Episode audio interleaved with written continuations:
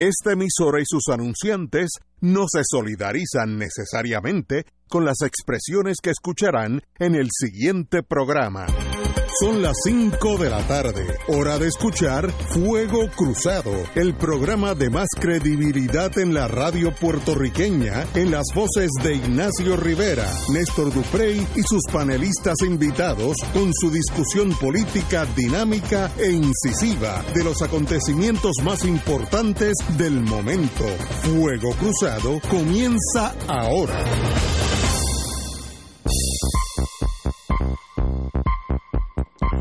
Amigos y amigas, hoy es un viernes, no es un Black Friday, es un Beautiful Friday. Tenemos con nosotros el compañero, eh, ¿cuál es el rango tuyo dentro del PIB? Eh, Fernando Martín, pero tu rango. Bueno, eh, si esto fuera una organización militar, ¿cuál es tu es un rango secreto, pero voy a divulgarlo porque estamos aquí en privado.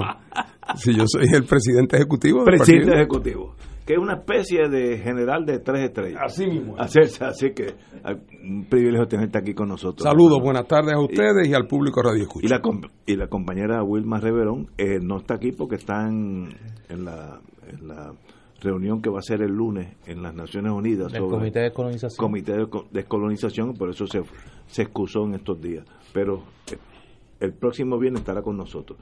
Néstor, dímelo. Mira, llega una noticia triste ahora Ok. al inicio de- del programa y es el fallecimiento del querido amigo Abelino Muñoz Stevenson, Ah, eh, periodista deportivo. de wow, años. sí. Estuvo ligado a los medios de comunicación mucho tiempo y era una figura muy querida, no solo en los medios de comunicación, sino en la sociedad en general. Y llega esa noticia que pues no por ser esperada, pues no deja de ser triste. Sí, que como sabemos Abelino había estado pasando por una situación de salud muy comprometida. Así que vaya a su familia, eh, las más sentidas condolencias, porque sabemos que es una pérdida muy sentida para muchas y muchos en Puerto Rico. Estoy de acuerdo. Que en paz descanse Avelino Muñoz. Amigos y amigas, Oye, y eh, vamos de, de lo triste a una noticia alegre. Queremos enviarle desde aquí a una persona pues que ha compartido con nosotros en este programa y que es una figura, un referente importante en la política puertorriqueña de la segunda, el segundo, ter- el tercer tercio del siglo XX y lo que va del siglo XXI. Eh, hoy cumple 80 años Rubén Berríos Martínez nuestro querido amigo. presidente del Partido Independentista puertorriqueño. Muchas felicidades a, a Rubén. Eh, es una vida fructífera, comprometida con lo que cree es correcto para el pueblo de Puerto Rico.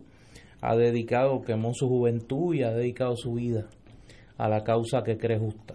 Así que vaya para él y para, para su familia una felicitación calurosa y, y sentida de aquí. Yo tengo algo que decir que tal vez es la primera vez en mi vida que, que surge la oportunidad de decirlo. Cuando yo llegué a Puerto Rico y empecé a ejercer como abogado, eso hace un montón de años, yo entré al bufete de Trías y Saldaña, que era el bufete de Puerto Rico máximo en Puerto Rico, el que tenía todas las grandes empresas, etcétera, y allí había un muchacho jovencito, rubio, parecía holandés, se llamaba Rubén Berrío y era uno de los abogados principales de los, de los jovencitos que estaban llegando. Tanto así que Pepe Trías, uno de los, el socio, uno de los socios principales era Trías y Saldaña, pero Pepe Trías me dijo, ese es uno de los mejores abogados que yo he conocido en Puerto Rico. Eh, Lo digo por primera vez en mi vida. Y este señor, conocido como Rubén Berrío, dejó ese sendero de mucho, mucho dinero y poder por su ideal político. Por tanto, lo admiro. Porque esa decisión no es fácil.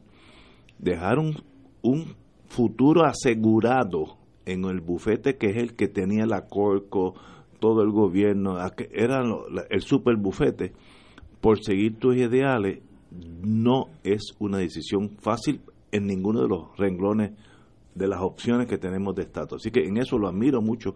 Eh, es más, nunca, espero que me oiga porque nunca se lo había dicho, pero yo viví eso con Pepe Tría, que en paz descanse también, un socio, de un abogado de primera clase. Así que mi, mi más profunda admiración por Rubén Berrío.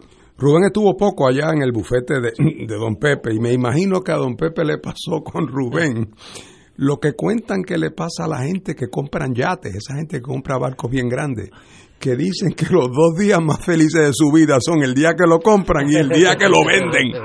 Y yo creo que don Pepe estuvo muy feliz el día que contrató a Rubén y igual de feliz o quizás hasta un poquito más el día que Rubén se fue para la universidad a, a, enseñar.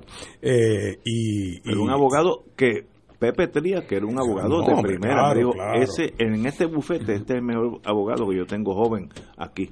Me lo dijo porque él era, mi papá era administrador del bufete y había una, una amistad de muchos años. Yo iba a su casa ahí en Tintillo, por ahí, por ahí, la eh, carretera de Guaynabo. Eh, exacto, cuando yo era niño, así que nos conocíamos. Dijo, es, y yo no yo no sabía quién era Rubén Berrío, ni sabía que era independentista, nada. nada yo Era un abogado más. cuando Rubén vuelve a Puerto Rico, que se fue a trabajar con al bufete de Don Pepe, que fue su, su, primer trabajo, Rubén había estado, eh, el año antes había estado en Inglaterra, en, Oxford, haciendo estudios graduados los tres años antes había estado estudiando leyes en Yale.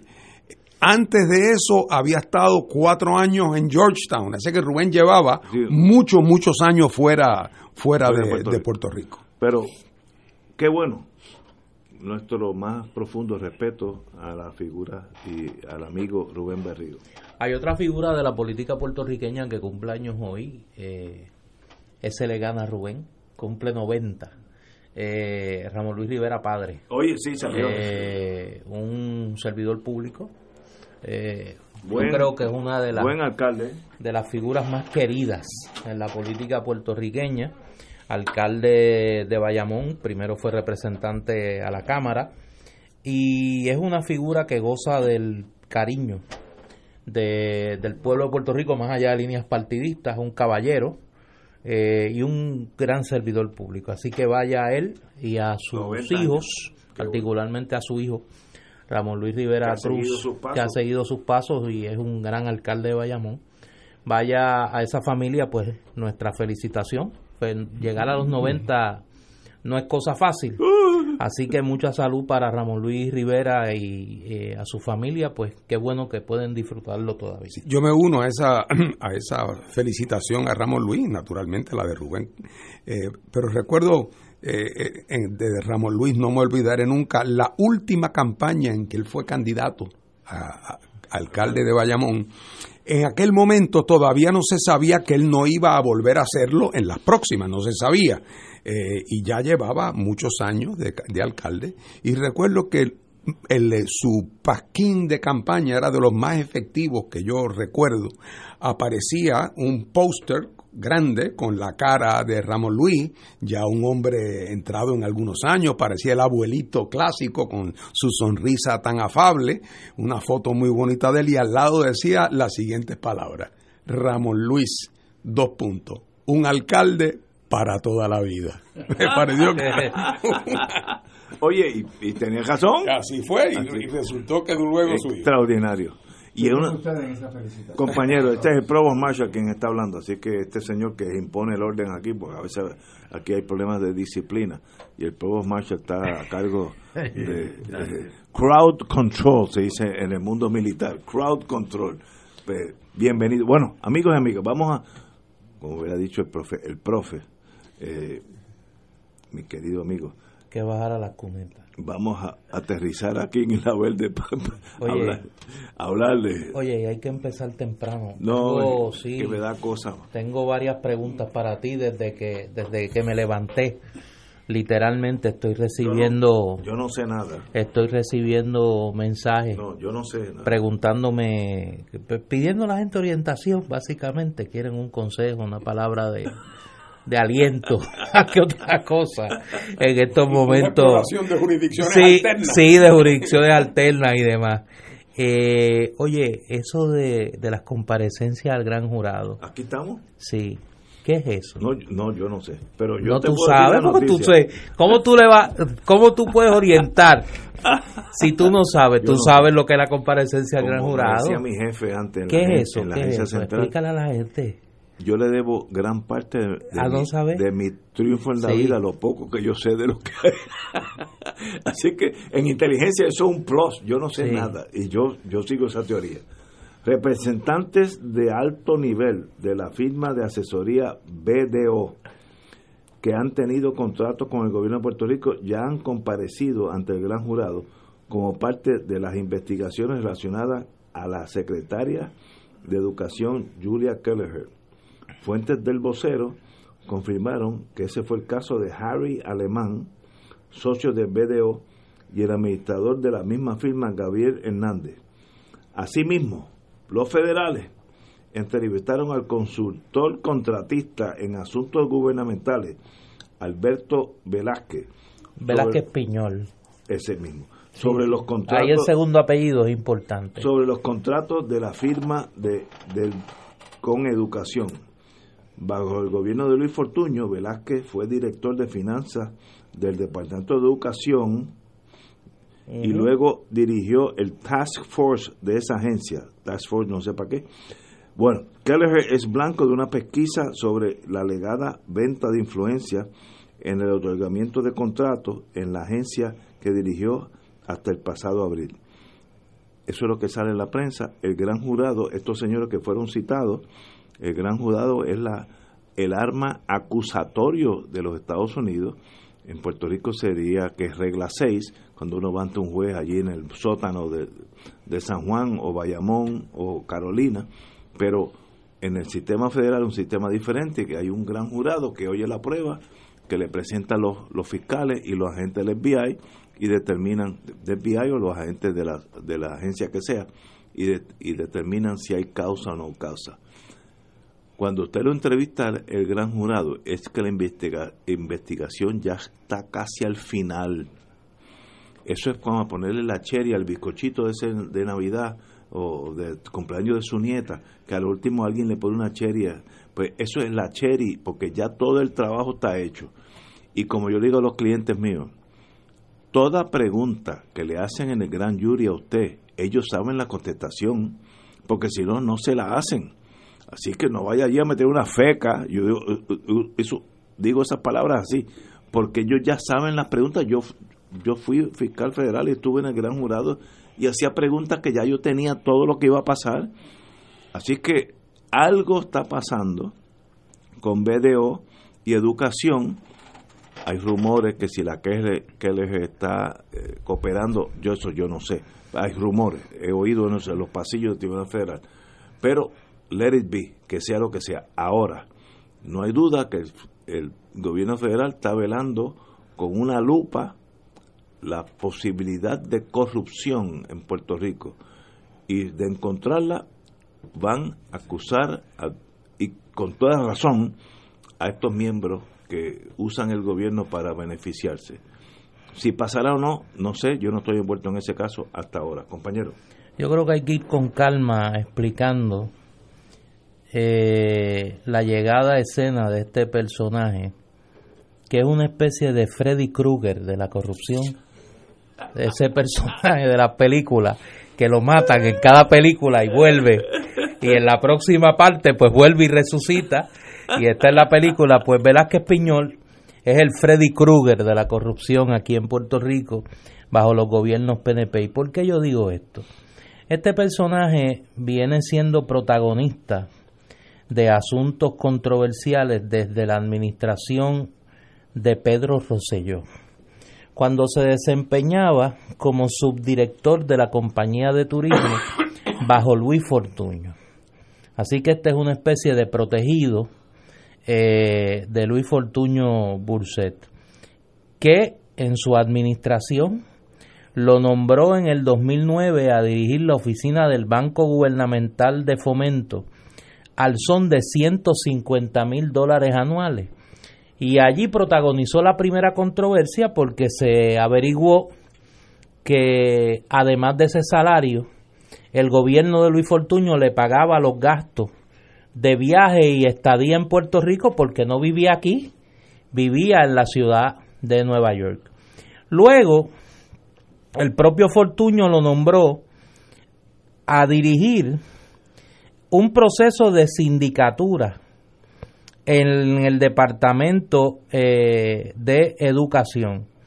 Y en aquel momento, Velázquez Piñol fue objeto de un señalamiento muy serio de las agencias federales cuando le imputaron, fíjese qué casualidad, serias deficiencias en el sistema de contratación del Departamento de Educación bajo su dirección y la falta de fiscalización, una, una frase muy fina, en el manejo de 1.300 millones de dólares de fondos ARRA. Esa fue la segunda estrellita, a tal punto que el Departamento de Educación calificó su sistema de contratación, el de Velázquez Piñol, como un vehículo de alto riesgo en esa, en esa agencia. Entre los señalamientos se encontraron fallas de documentación, falta de reglas para otorgarlo, pagos por encima de lo dispuesto, vulnerabilidad que los suplidores presionaran a los empleados que manejaban los pagos, pagos sin contrato y una discrepancia multimillonaria entre los pagos que reflejaba un sistema y lo que reflejaba a otro. Luego de ahí, de ese, esa estela de daño que dejó en el Departamento de Educación, Velázquez Piñol pasa a dirigir el proceso de sindicatura de eh, ACES. Y ahí hay un, eh, hay un elemento que varias fuentes apuntan que es parte de esta investigación. En julio del 2011, cuando Velázquez Piñol llega a dirigir el proceso de sindicatura de ACES, se negociaban las nuevas tarifas del plan de salud del gobierno. Y se vincula a Velázquez Piñol como ofreciéndole información confidencial a uno de los competidores en ese proceso de adjudicación de eh, las propuestas para la reforma de salud. Luego de que Fortuño sale del gobierno, este señor pasa a ser ejecutivo de Casiano Communication y allí se le imputa la quiebra de ese emporio de, comunicaciones debido al mal manejo de las finanzas de Casiano Communication eh, por parte de Velázquez Piñol a tal punto que el señor Casiano, que es una persona cuyo pues expediente es conocido, lo acusó de fraude eh, y lo demandó por ese por esa causal y terminó el pleito como era de esperarse con estipulaciones confidenciales entre eh, las partes. Luego de salir de Casiano y dejar ese esa huella, este señor Velázquez Piñol creó una corporación que se llamaba Azur LLC y tenía un contrato, adivinen qué municipio, en el municipio de Ponce por 115 mil dólares.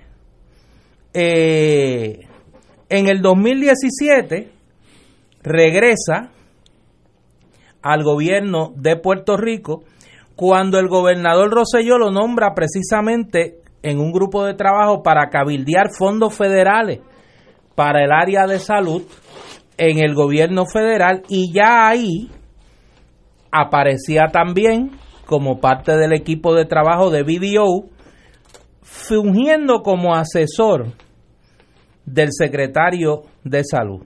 A este señor se le vinculan por lo menos tres áreas sospechosas.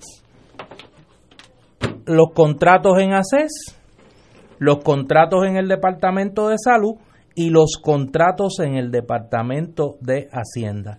Y para que ustedes vean que siempre el éxito es posible, este señor no cuenta tan siquiera con un bachillerato de universidad. O sea, que uno vea lo que es el talento.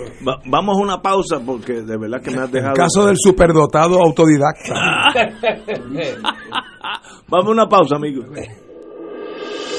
Esto es Fuego Cruzado por Radio Paz 810 AM.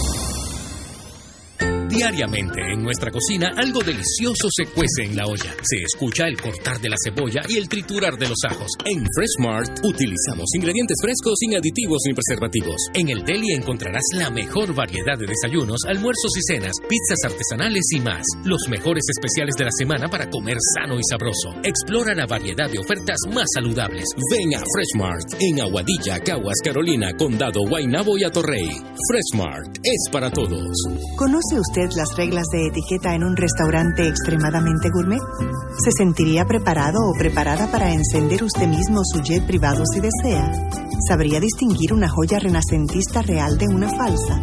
Los nuevos multimillonarios necesitan asistencia. Cuando se pegue, llame a la línea de Powerball que con mucho gusto le atenderemos. 1833-769-2255. Powerball. Sueña poderosamente. Fuego Cruzado está contigo en todo Puerto Rico. El licenciado Ricardo Pascual cuenta con 29 años de abogado en la práctica civil de daños y perjuicios, caídas, accidentes, accidentes de tránsito y otros. El licenciado ofrece consultas gratis, incluso si no puede llegar a la oficina, vamos a su residencia. Si usted, un familiar o una amistad ha sufrido un accidente, llame para cita y consulta al 787-510-4883, 510-4883. La oficina del licenciado Pascual está en el Centro Internacional de Mercadeo, carretera 165, Torre 1, oficina 210 en Guaynabo, frente a la cárcel federal. Recuerde, llame para orientarle y ayudarle al 787-510-4883, 510-4883. Y ahora continúa Fuego Cruzado.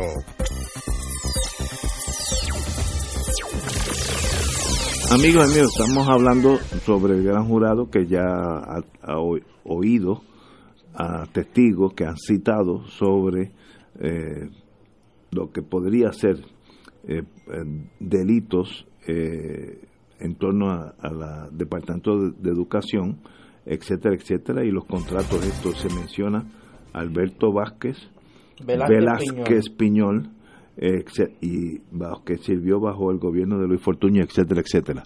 ¿Hacia dónde va eso? No sabemos. Compañero. Que a pesar de que, perdóname, para dar el trasfondo completo y que Fernando tenga el beneficio del mismo, a pesar de ser amigo íntimo de Luis Fortuño, estudiaron juntos en el Colegio Marista, fue separado de su cargo eh, cuando ocupaba una alta posición. ¿En dónde? Eh, en la compañía de turismo eh, por una circunstancia bastante incómoda. Que no tiene nada que ver con el turismo. No. Compañero, Fernando Martín. Bueno, uno no, no, no, se trata de ser cínico, eh, sino de reconocer que la situación de la probidad en los gobiernos de Puerto Rico desde hace mucho tiempo eh, eh, es fatal y que el manejo de la ética pública en Puerto Rico nos ha llevado a una situación que lo más que se parece es un pantano desde hace ya muchos años. Eh, uno no, no, deja de sorprenderse porque todavía uno guarda alguna cierta inocencia o uno le gustaría pensar que, que, esto no es lo normal, que esto es una cosa, pero de momento uno oye esa historia que hace Néstor de estos eh, de estas personas y uno se da cuenta que es que no es porque de momento, porque todavía yo comprendo toda la vida, yo pensé que era un hombre honrado, tan trabajador, yo lo veía como se levantaba, como ayudaba, oye, y un buen día resultó que se, la caja de caudales apareció vacía y, y se llevó el dinero después de tantos años. Bueno, no, pero esos casos puede pasar y pasa. Yo lo que estoy, lo que pasa es que estos son casos retratados. Eh, y además, eh, Néstor no habló, y, y, estoy seguro que habrá su historia, del activismo político y la participación en, lo, eh, en, en, lo, en las recaudaciones de fondos correspondientes, ¿verdad? Que es lo típico en todos estos casos. Y todo esto en el gobierno de Puerto Rico se ha hecho posible y se ha facilitado por la enorme cantidad de contratos en las cuales entra el gobierno de Puerto Rico. Eh, de los, del presupuesto consolidado de más de 25 mil billones, de 25 mil millones de dólares, eh, varios billones de esos se van en contratos de servicio. a los Eh, amigos. Y, y en algunos de ellos, cuando son servicios de cierta naturaleza, ni siquiera hay que ir a un proceso de subasta eh, y la fiscalización y supervisión de eso es manga por hombro eh, y por lo tanto ahí literalmente se roban billones de dólares al año en Puerto Rico todos los años. Eso no era así antes entre otras cosas, porque antes había otras formas de corrupción, pero esa corrupción generalizada a base de los contratos. Eh, yo hablaba con mi padre, que es una persona que tiene 101 años, eh, fue secretario de Hacienda eh, durante la- el gobierno de don Luis Ferré, y papi me contaba, ahora el otro día que hablé el tema con él, que él no recuerda como secretario haber firmado ningún contrato de servicios en su departamento que no fuera para el contrato de mantenimiento para los, para los ascensores del edificio. Que todos los otros trabajos los hacía el departamento. propio Y- departamento. Y además me recordó, me recordó que el caso más importante que llevó el pueblo de Puerto Rico a los tribunales en los primeros 50 años del siglo XX fue el caso para poner en vigor la ley de las 500 cuerdas, eh, que se llevó contra las grandes compañías azucareras en Puerto Rico y se llevó al Tribunal Supremo de Estados Unidos y ese caso lo llevó un abogado del Departamento de Justicia, Miguel Guerra Mondragón, que lo llevó y lo ganó. eh, un abogado del departamento.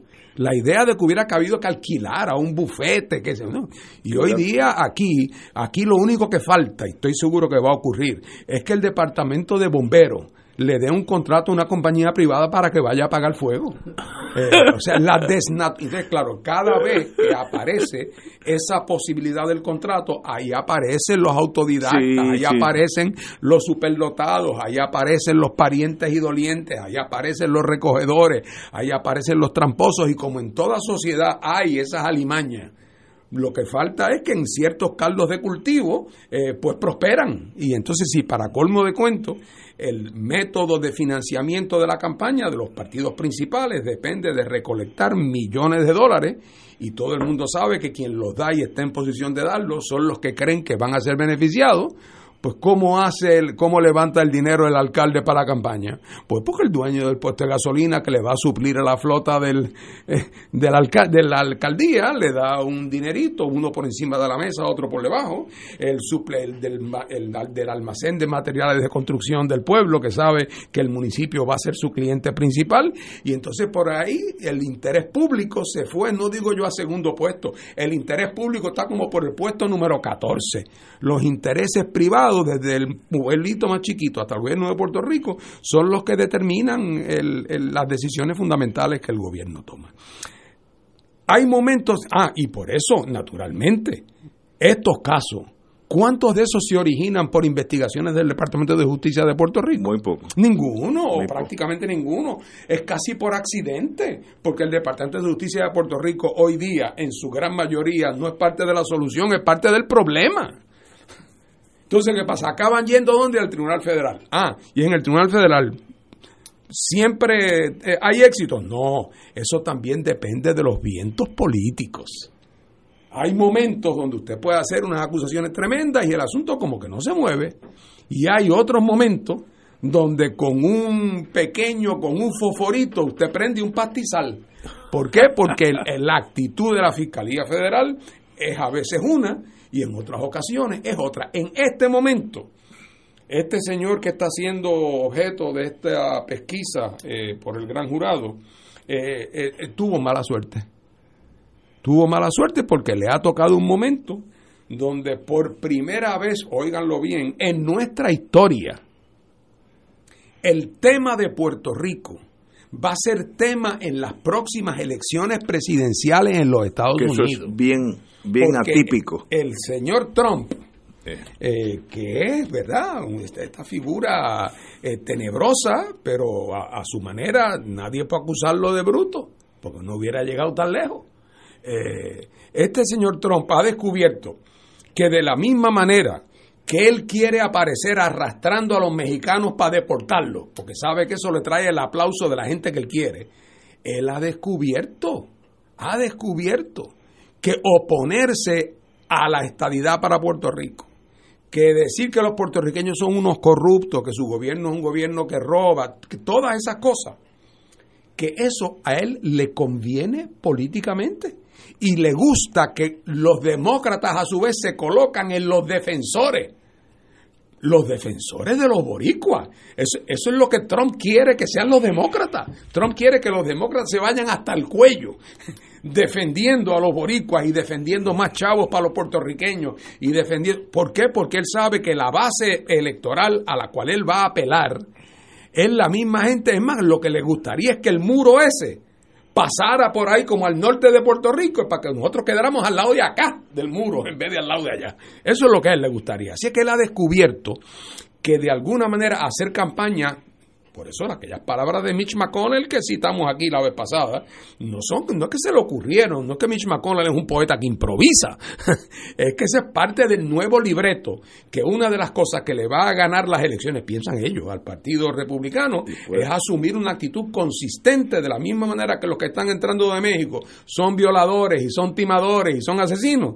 Los de Puerto Rico, esos son una gente que eso es un, eso es un barril sin fondo pidiendo dinero y luego se lo roban y luego son ineficientes y luego mienten eh, y entonces son unos corruptos, mire la lista de casos. Así es que en ese ambiente es que ha caído nuestro amigo el, superdotado, ha caído en este momento, quizás en otro momento de nuestra historia hubiera pasado medio sin pena ni gloria, pero en este momento las instrucciones que han recibido las fiscalías correspondientes es que no haya la más mínima tolerancia y que donde quiera que haya indicio de mal manejo, que lo saquen a la luz pública, que lo apunten con los focos más poderosos, no para que se haga justicia, eh, es para lograr llenar de contenido el discurso de Trump sobre qué es Puerto Rico y qué son los puertorriqueños. Así es que aquí estamos en un momento donde tenemos el drama chiquito chiquito pero costoso, el drama aquí en el tropical.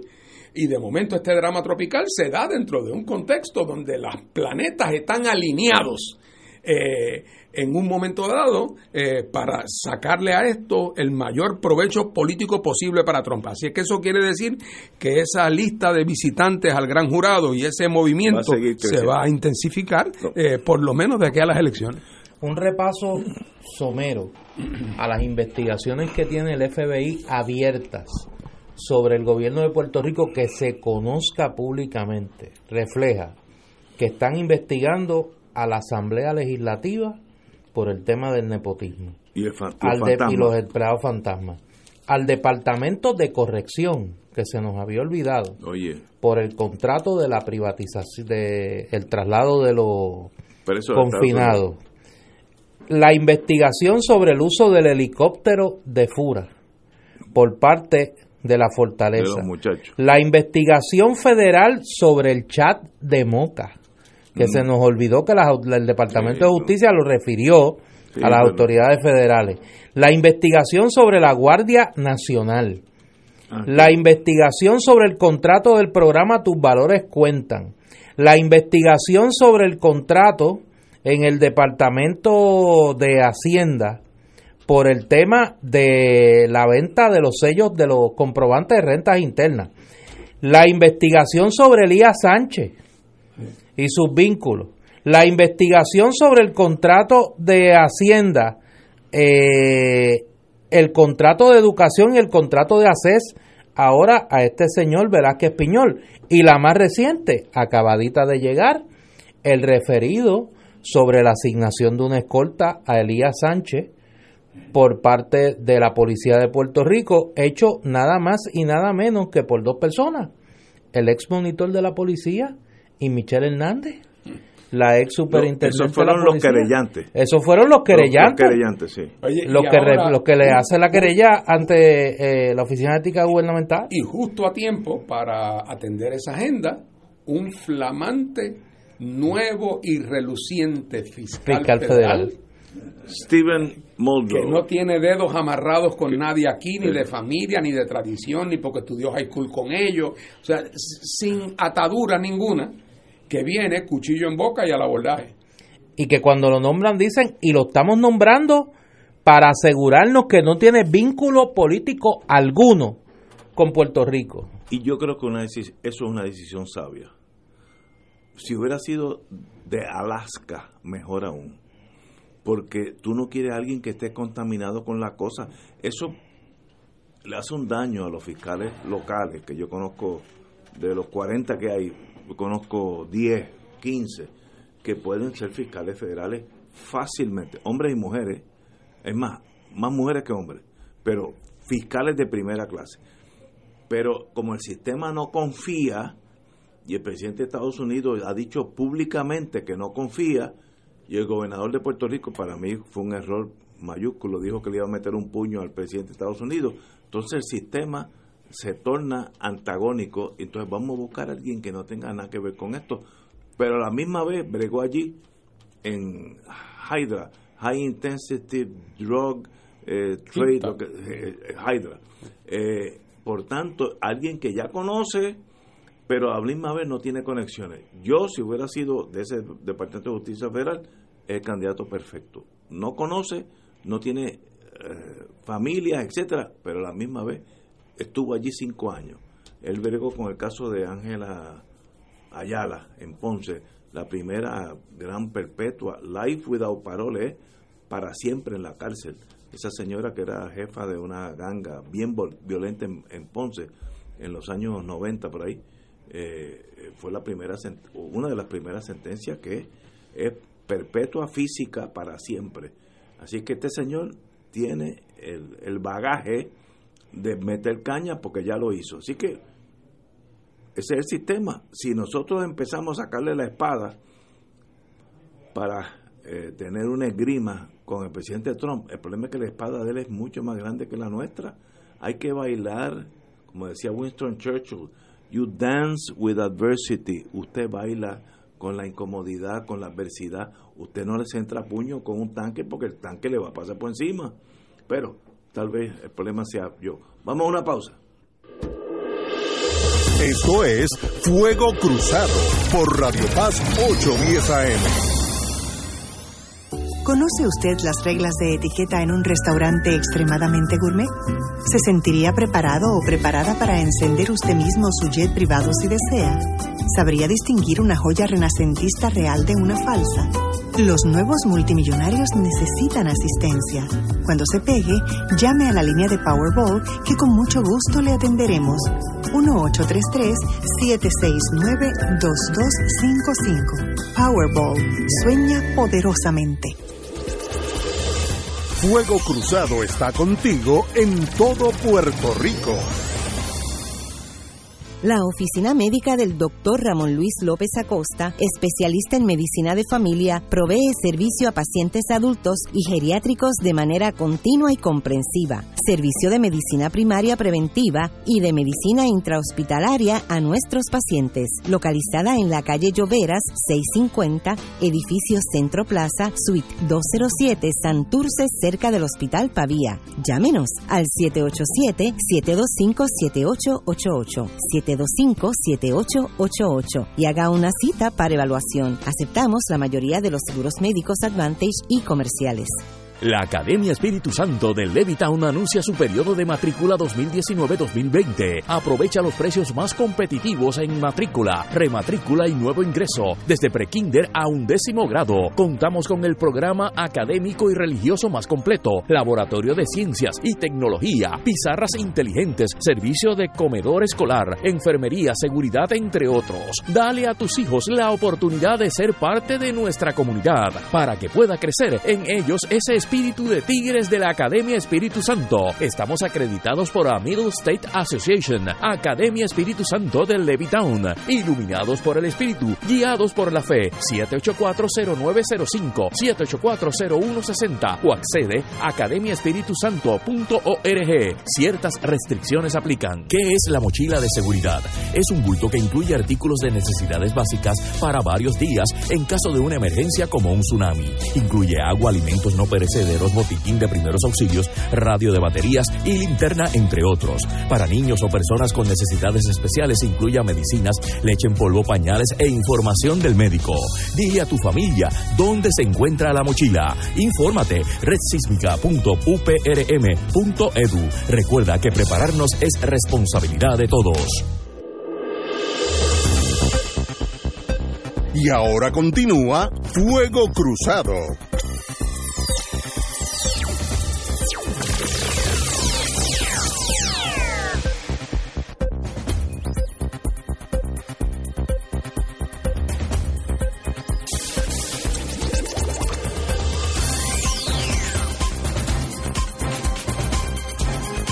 Señores, regresamos. Oye, hay una nota que me envía aquí una querida amiga, que es otro tema, no, pero una nota feliz.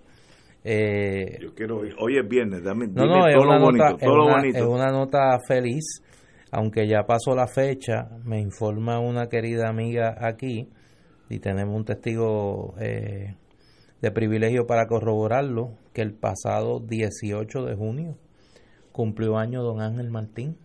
101 años. 101 años. 101 años, don Ángel que Martín. Está bien de salud. Eh, una figura que no es porque su hijo esté aquí. Eh, ¿Qué don de gente tiene don Ángel Martín? No, no, no, no. Eh, un servidor público de toda la vida, fue ayudante del gobernador Rexol Togwell. Luego, pues, eh, fue juez del Tribunal Supremo de Puerto Rico eh, y es una figura, como estábamos hablando precisamente del caso de Ramón Luis Rivera, son de esas figuras que inspiran respeto y admiración más allá de las fronteras partidistas. Eh, y en el caso de Don Ángel, pues es una memoria viva de una época donde se iba a servir al, al pueblo de Puerto Rico en el gobierno. Así que a Don Ángel, que, sé que escucha este programa, una felicitación eh, muy calurosa y, muy sentida. ¿Cómo, ¿Cómo está tu padre? Pues está excelentemente bien. Eh, la realidad del caso es que fuera de, de su de su problema con la rodilla, lo, que, yo lo he heredado también, eh, fuera de eso, papi está en perfectas condiciones. Su, no solamente porque su memoria está cristalina, cristalina. Doy fe de eso, doy fe de eso. Absolutamente cristalina, sino además que lo que es hasta más importante que eso es su amor por la vida. Sí. Eh, eso es una cosa... Eh, Deseo de vivir él, él, se despierta contento todos los días y todos los días tiene cosas que hacer y tiene planes y tiene proyectos y se interesa en las cosas. Eh, no se queja nunca de nada. así es que lo que hace lo que ha hecho toda la vida, que es dedicarse a resolverle los problemas a otra gente, que es lo que ha hecho toda la vida. Esa, esa generación de Don Ángel. Tú eres dichoso en eso. No, no, Fernando es privilegiado. No, no, no, es privilegiado por, la vida. Por, la vida. Por tener a Don Ángel como padre. Y esa generación de Don Ángel Martín y de una persona que pues, nos abandonó hace poco y que pues yo yo recuerdo mucho que es don Guillermo Irizarri oh, que también, cruzó la centuria con esa misma actitud de, de alegría de vivir y de y una paz en el espíritu que, es envidiable y la verdad que pues eh, doy, gracias por gente como ellos. Además, yo a mi edad, pues ya yo tengo, ya yo a veces me siento como medio inmortal, porque cuando yo pienso que yo tengo un padre que es 30 años mayor que yo y que está en excelentes condiciones, pues me da la impresión de que por ahí para abajo. me queda, me queda mucha carretera. Tú, chacho, eso es un llame. Pero Qué bueno, nuestro más profundo respeto a don Ángel Martín. Yo tuve el privilegio de hace como uno o dos años, no, más de dos pero años. Pero tú lo conoces desde, sí, desde chiquito. Pero yo almorcé con él hace como dos o tres años en el siglo XX. Y hombre, eh, en el mundo budista se dice a seeking mind, tiene una mente viva, está es una mente curiosa, una mente curiosa. Eso es extraordinario. Yo, yo, coincido con él en las actividades en la Fundación Luis Muñoz Marín eh, a cada rato y pues doy fe de que eso es una memoria privilegiada, ¿no? Y, una alegría de vivir contagiosa. Y, y cuando uno es hijo de alguien de ese calibre, ¿cómo uno se siente? Yo no tengo esa experiencia, te pregunto de la mejor candidez. Pues mira, la verdad del caso es que yo eh, en, eso, como decía Néstor, que hemos tenido suerte sus hijos, eh, pues hemos tenido una gran suerte. Pues, pues nosotros, eh, porque mi papá además, son, no, no, no, debo ser yo quien lo diga, pero como lo conozco, no solamente que papi tiene las cualidades que se han mencionado aquí, que son conocidas y son públicas, papi tiene otras cualidades, otros atributos de personalidad. Por ejemplo, yo nunca he oído a mi padre alzar la voz. Nunca he oído a mi padre alzar la voz. Eh, ni lo he oído decir una mala palabra, ni lo he oído referirse con desprecio o con enojo a nadie ni a nada. Eh, ha sido una persona con una con un sentido del equilibrio espiritual y de personalidad eh, espectacular. Ahí no hay eh, ni una gota ni de resentimientos ni de es una figura absolutamente equilibrada, estable. así es que en eso para nosotros fue una, una gran suerte. y, siempre para mí era un una figura. Después cuando empecé a vivir dentro de la realidad me di cuenta que el mundo no era así. Eh, yo, me, acuerdo mi sorpresa cuando yo averigué que papi iba al baño. Yo, yo por muchos años creía que papi no iba al baño. lo descubrí una vez por accidente y me, y estuvo raro. Pero es un, un regalo de la vida a ustedes, a sus hijos. Este, ¿Cuántos son ustedes? Nosotros somos cuatro. Cuatro hijos cuatro hijos. Eh, y, y además en mi casa fue una casa siempre de absoluto eh, libertad política. Eh, papi fue en su juventud popular. y, fue popular hasta mediados, finales, mediados de los 40. Cuando llegó lo de Lela, ahí se fue. Papi, papi creía en el Partido Popular hasta que el Partido Popular empezó a inventar. y, ese día tomó distancia porque siempre se dio cuenta que ahí había un elemento de un fraude que había un fraude ahí. Eh, y que por razones políticas lo querían presentar como un gran triunfo, lo que en efecto había sido una gran derrota para Puerto Rico. Pero, y, luego en eso eh, eh, simpatizó siempre con la estadidad, aunque no fue a un mitin político nunca en su vida. O sea, no, no, no, tuvo ningún sentido de participación partidaria. Y entonces en mi casa, eh, los hijos, eh, que somos cuatro, eh, los cuatro hijos somos independentistas. Ah, de, cuatro cuatro. Sí, de cuatro cuatro. Y la relación de alguien que está ligado a la estadidad con cuatro hijos independentistas, ¿cómo fue? Bueno, interesantísimo. siempre nosotros pues, pensábamos, y yo en particular, que a papi lo que, lo, que, lo que siempre le importó más es que nos condujéramos con decoro y con, con, principio. Y además que si íbamos a hacer lo que queríamos ser, que, teníamos entonces que serlo con integridad y con honradez. Eh, y muchas veces en mi vida cuando eh, me llamó a capítulo y dijo, oye, la gente que está contigo están haciendo tal cosa y tú no estás haciendo nada, ¿tú crees en eso o no crees en eso? Qué interesante. O sea que también le empujaba, al cumplir, a, que lo que yo hubiera escogido hacer, lo tenía que hacer con entereza y con dedicación. y con eh, Así es que en eso nunca tuvimos una, una discusión ni una pelea sobre eso en lo más mínimo.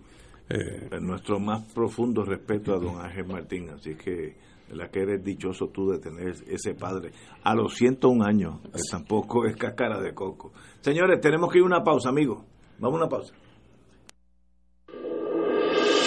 Esto es Fuego Cruzado por Radio Paz 810 AM. ¿Conoce usted las reglas de etiqueta en un restaurante extremadamente gourmet? ¿Se sentiría preparado o preparada para encender usted mismo su jet privado si desea? ¿Sabría distinguir una joya renacentista real de una falsa? Los nuevos multimillonarios necesitan asistencia. Cuando se pegue, llame a la línea de Powerball que con mucho gusto le atenderemos. 1833-769-2255. Powerball. Sueña poderosamente. Fuego Cruzado está contigo en todo Puerto Rico. Talleres de automaquillaje para personas con esclerosis múltiple el 22 de junio a las 9 de la mañana en el Centro de Bellas Artes Adrián Santos Tirado en Vega Baja y en Arecibo a las 2 de la tarde en el Instituto de la Mujer. Regístrate llenando el formulario por internet en PR Multiple Sclerosis Makeup June. La señora Claudine Luis Rivera será intervenida quirúrgicamente en el San Jorge Women and Children Hospital en Santurce y necesita urgentemente donantes de sangre de cualquier tipo y plaquetas. Los interesados deben pasar por cualquiera de los bancos de sangre de servicios mutuos e informar que es para Claudine Luis Rivera. Ser rotario es vivir la alegría de servir a los demás a la vez que cultivas la amistad y el compañerismo, sin límites y descanso. Mensaje del Club Rotario de Río Piedras. Y ahora continúa Fuego Cruzado.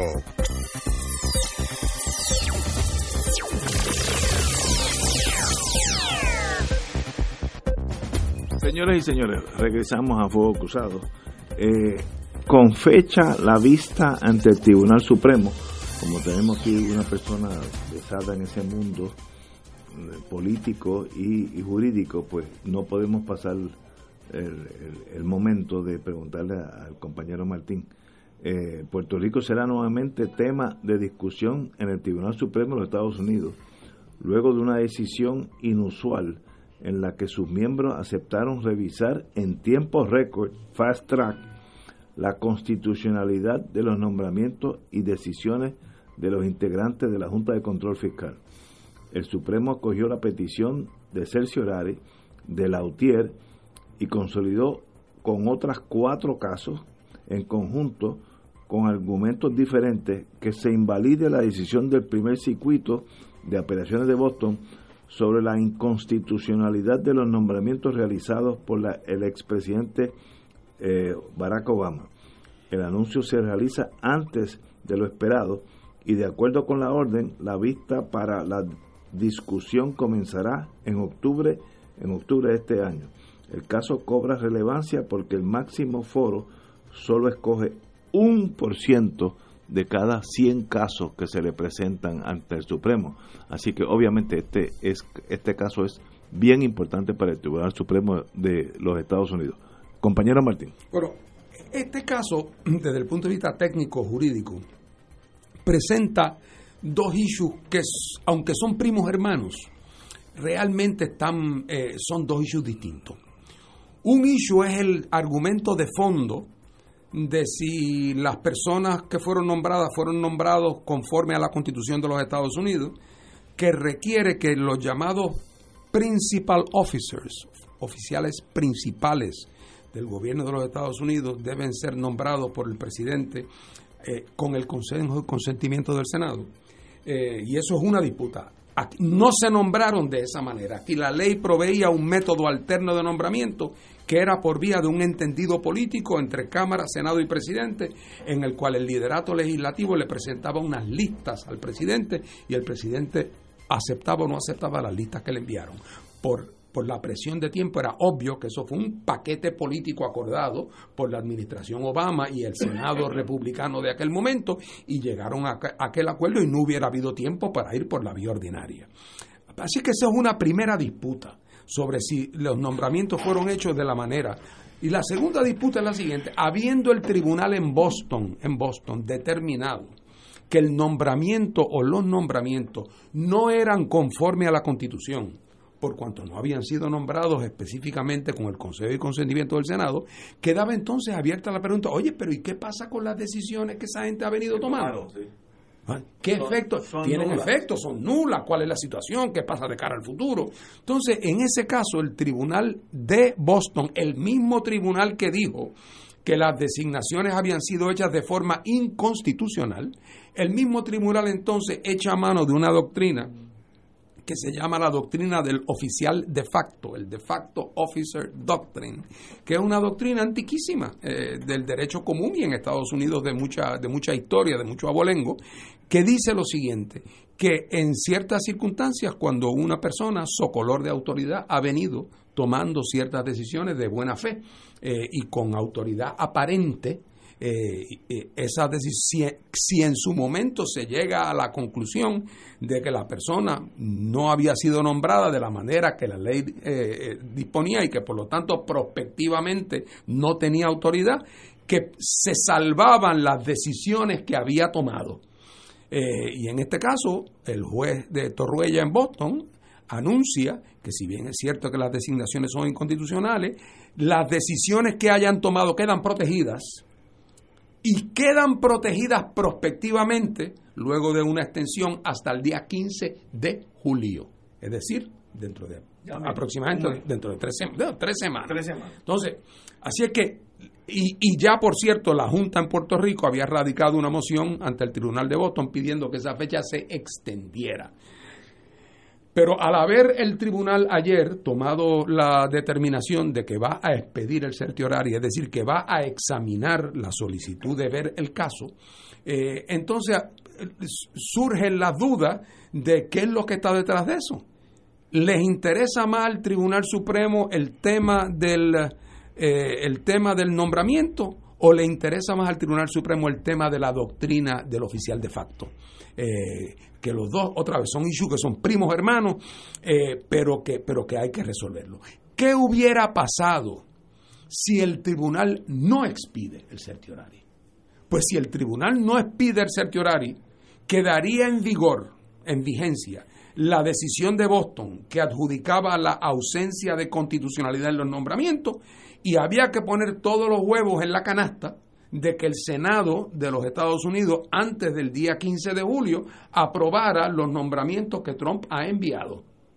O que Boston concediera una extensión eh, de, más tiempo. Eh, así es que cuando el, cuando el tribunal anuncia que quiere examinar el tema, yo tengo la sospecha, yo tengo la sospecha eh, de que el tribunal quiere aprovechar eh, el examen de este caso para hacer eh, unos pronunciamientos definitivos, porque los dos issues son issues muy controversiales en Estados Unidos. Hasta dónde llega la doctrina eh, del principal federal officer y quién es y quién no es, y hasta qué punto puede validarse las acciones eh, eh, eh, retroactivamente de funcionarios que en su día se determina que no habían sido nombrados conforme a la ley. Estos son dos áreas muy delicadas en el derecho y de consecuencia muy importantes, porque no deja de ser contraintuitivo yo diga, pero ¿cómo es posible que las decisiones que tomó eh, el, licenciado Ignacio Rivera en su calidad de tal cosa, ahora resulta que él no tenía derecho a tomarlas? ¿Cómo es posible que le adjudiquemos validez? Bueno, eso es problemático. Igual de problemático hubiera sido declarar nulas todas las decisiones tomadas por la Junta. Así que yo me sospecho que el tribunal va... Eh, hay dos, cuando se decidió Sánchez Valle, eh, eh, no ya acababa de morir Escalía, eh, así es que Escalía no votó, pero Escalía estaba de acuerdo. Eh, ahora hay dos jueces que no habían entonces, que es el que sustituye a Escalía y está el recién nombrado... Eh, un nombre como holandés. Cábano. Cábano, el, recién nombrado Cábano, que ambos son jueces con, conservadores. Para colmo de cuento, es hasta paradójico que el gobierno de Estados Unidos ha solicitado que se pida el certiorari y a el, gobierno como gobierno, no la Junta, el gobierno de los Estados Unidos, a pesar de que la posición que sostiene el Procurador General es una posición que de alguna manera coarta los derechos del presidente de los Estados Unidos. Si hubiera sido la administración Obama, yo comprendo que habiendo sido parte de aquel arreglo, el Procurador General de Obama compareciera a sostener la validez del acuerdo que hizo su administración. Pero en este caso es la administración Trump. Así que Aquí habrá que ver eh, por dónde por dónde sale, por, dónde pica la bola. Pero yo me atrevería eh, a hacer la predicción de que de una manera o de otra se van a sostener la validez de las decisiones que la Junta ha tomado. Y número dos, la Junta va o se va a aprobar que se constituyera como se constituyó inicialmente o se dará el tiempo suficiente para que quede constituida de la manera que ahora está propuesta y ante la consideración del Senado. O sea que el efecto práctico en la realidad puertorriqueña de las facultades de la Junta y de su poder eh, y de sus calendarios, a mi juicio, no se va a ver severamente afectada. Queda la última pregunta y no tomo más tiempo porque ya yo no estoy en mi clase en la universidad, pero, eh, eh, la última pregunta es, es que todavía el, en, la, en el documento que el tribunal expide no aclara ¿Qué pasa con la fecha del 15 de julio? Eso, es un, eso es un eh, misterio. Así que habría que preguntarse, yo no conozco suficiente de práctica apelativa, yo no sé dónde está el mandato. Habrá que ver, habrá que ver si está todavía a tiempo Boston para hacer una extensión eh, que coincida con el periodo de deliberación del tribunal, porque el tribunal anuncia que va a haber este caso en octubre. O pedirle al Supremo, los abogados. o, entienda esto. al mismo Tribunal Supremo, en, auxilio de su jurisdicción, por así llamarlo. yo creo que eso, eh, es más viable. Tenemos que ir a una pausa, amigos. Son las 18 horas y regresamos ya mismo en Fuego Cruzado. Fuego Cruzado está contigo en todo Puerto Rico.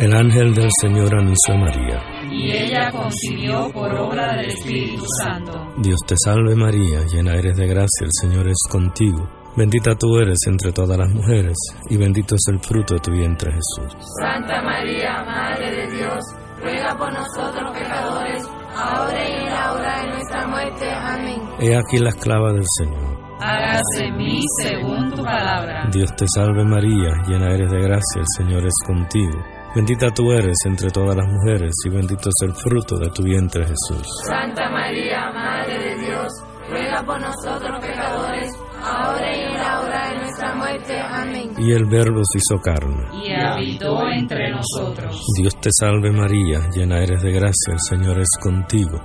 Bendita tú eres entre todas las mujeres, y bendito es el fruto de tu vientre Jesús. Santa María, Madre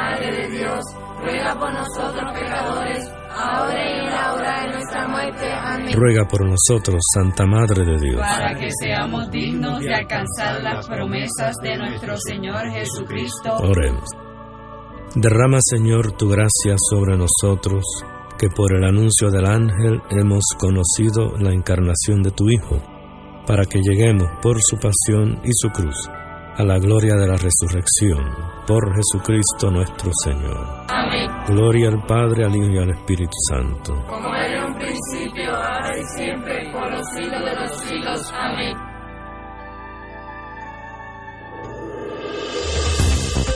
Aquí la llama se enciende cada tarde a las 5 porque escuchas Radio Paz 810 AM, WKBM San Juan y retransmite en diferido WOROFM Corozal San Juan, la Casa de Fuego Cruzado, el programa de más credibilidad en la radio puertorriqueña.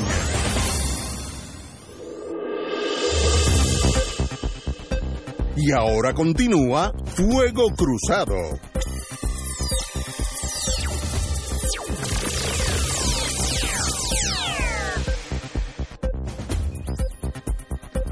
Un minuto de cultura puede salvar una vida. Y vamos aquí ahora a cambiar el tema. Eh, ahorita regresamos al Tribunal Supremo de Puerto Rico, Tribunal Supremo de Estados Unidos.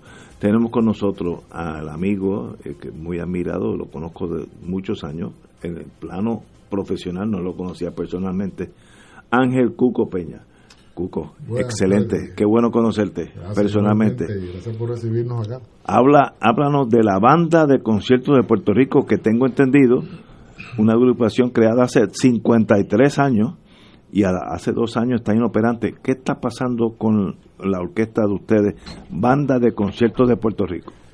Pues la banda de conciertos eh, es una, una, institución, ¿no? se forma hace 53 años, por lo es creada por la, por la Cámara de Representantes para esencialmente es la banda del, país, del, Estado, para, para amenizar este, eventos oficiales de gobierno y, eh, y amenizar actividades en la isla donde quiera que fuera requerida, ¿no? Este, y eso incluye plazas, residenciales, lo que, donde, donde quiera que sus servicios fueran necesitados.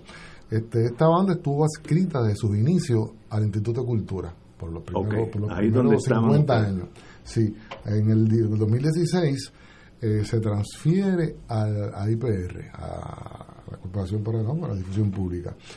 Eh, durante, después de ese primer año, pues, lo que entiendo de eso, yo que, que tú con preguntas de música, pues yo te, puedo estar hasta mañana, porque estas cosas, pues, eso ustedes saben más que mucho. más que- pues es, es que IP, eh, el instituto transfiere la banda, pero no transfiere los fondos para la banda. Entonces IPR, pues después del primer año, pues se queda Sin y ahí para, para, la, para la, la contratación de la banda ese año empezamos a hacer gestiones, viene María, ahí se descarrila todo en Beleco y, y- y llegamos a este momento donde ahora eh, presidente de la Cámara, Johnny Méndez, pues eh, hace, hace este proyecto, que es 1664, que tiene a los efectos transferir la banda de IPR a la legislatura. Ok, de, de donde están, que obviamente no tienen fondo y están en un Correcto. limbo, Sí. a regresar donde empezaron, A la legislatura. que era la legislatura de Puerto Rico. Donde se ¿Ustedes creó. cómo se sienten? ¿A favor o en No, contra? muy a favor porque lo que lo que lo que queremos es obviamente continuar con la misión y trabajando y,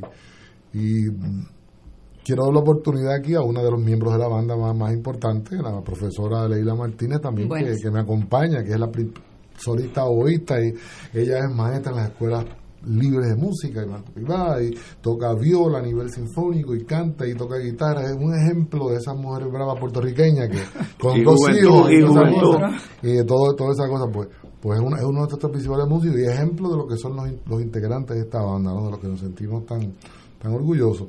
Así que le- también le, le- le quiero oportunidad a ella que, que explique el- el- la, Sí. la. Compañera Leila Martínez. Saludos. Sí, eh, con, con la 1664, pues nos van a transferir de lo que es WIPR, entonces a la, a la Asamblea Y Legislativa. Y Yo ustedes soy, no tienen problema con eso. en, no estamos, en estos momentos, pues sabemos la crisis fiscal que estamos atravesando. WIPR, no estamos hace dos años que estamos inactivos completamente, Exacto. no vemos futuro allí. Ah, pues. Eh, estamos pues a favor de este proyecto que por lo menos nos garantiza, ¿verdad? O hay, hay una luz al final de- del camino de que podemos pues tener un, lugar donde la banda de conciertos de Puerto Rico pues pueda continuar operando y dando los servicios que ha estado dando por 53 años. En realidad nosotros somos la banda del pueblo y cuando y hemos tocado en muchísimos escenarios y cuando hablo de escenario no necesariamente es una sala de conciertos. La banda de Puerto Rico, la banda de conciertos de Puerto Rico se ha presentado en las escuelas, en las canchas, en los parques y nosotros somos pues eh, propulsores, ¿verdad? Y estamos aquí para conservar lo que es la música puertorriqueña y llevando pues también un mensaje. Nosotros tenemos una misión social con Puerto Rico, conservando la- las bellas artes en un momento que estamos en crisis y que necesitamos desarrollar lo que es la sensibilidad en todos los puertorriqueños. La música es una gran herramienta y como músico de la banda de conciertos que tengo un gran sentido de pertenencia, al igual que el maestro Peña, pues queremos que se apruebe eh, la 1664, Aquí este dice- proyecto. Aquí dice que el proyecto de la Cámara 1664 es de la autoría del presidente de la Cámara, el amigo Johnny Méndez, y suscrito por el representante José Aponte y Eddie Charbonnier, los representantes. Eh, y se propone transferirlo de la do- WIPR, donde están en una ciénaga, por ser fino, a algo donde podrían pues volver a tener eh, realidad, ex- existir, vamos a ponerlo bien sencillo. Así que ustedes apoyan este proyecto. Definitivamente, y pues apelamos a la sabiduría, ¿verdad?, de este organismo que inicialmente nos crea, a que aprueben la 1664 para poder Y continuar Senado, con nuestra misión. Aquí dice que el Senado ya fue aprobada, la medida ya fue aprobada en el Senado. Bueno, fue aprobada con, con unos cambios Como- que, como que- siempre pasa. que prácticamente sí, pues el Senado pues pues le entrega la responsabilidad a la Cámara, la Cámara otra vez, creo que está en un comité de conferencia, le, le devuelve esto a la, al Senado, estamos todavía en ese... Obviamente nosotros nos sentiríamos honrados de que ambos cuerpos pues acojan la banda y, y- y un honor para nosotros, pero si es, en este momento es la, la, la prioridad es salvar la banda, como sea. ¿no? 53 años, obviamente todo. Sí, es una- una- con una gran trayectoria. ¿Y cuando van eh, 45 miembros de la banda de Puerto Rico? Así Eso que no es es, correcto. no es un ventetú de cuatro tipos con, con un guicharo y un cuatro. No, son 53 no, músicos. son 53 músicos de- de los- Wow. de los- esto está compuesto, yo, digo a veces en son de, en son de broma, por, por una serie de músicos de, de- de entrenamiento sinfónico. Hay otros que yo le llamo este cocolos de la mata. Entonces, porque la- banda puede atender distintos géneros y distintas necesidades, ¿no?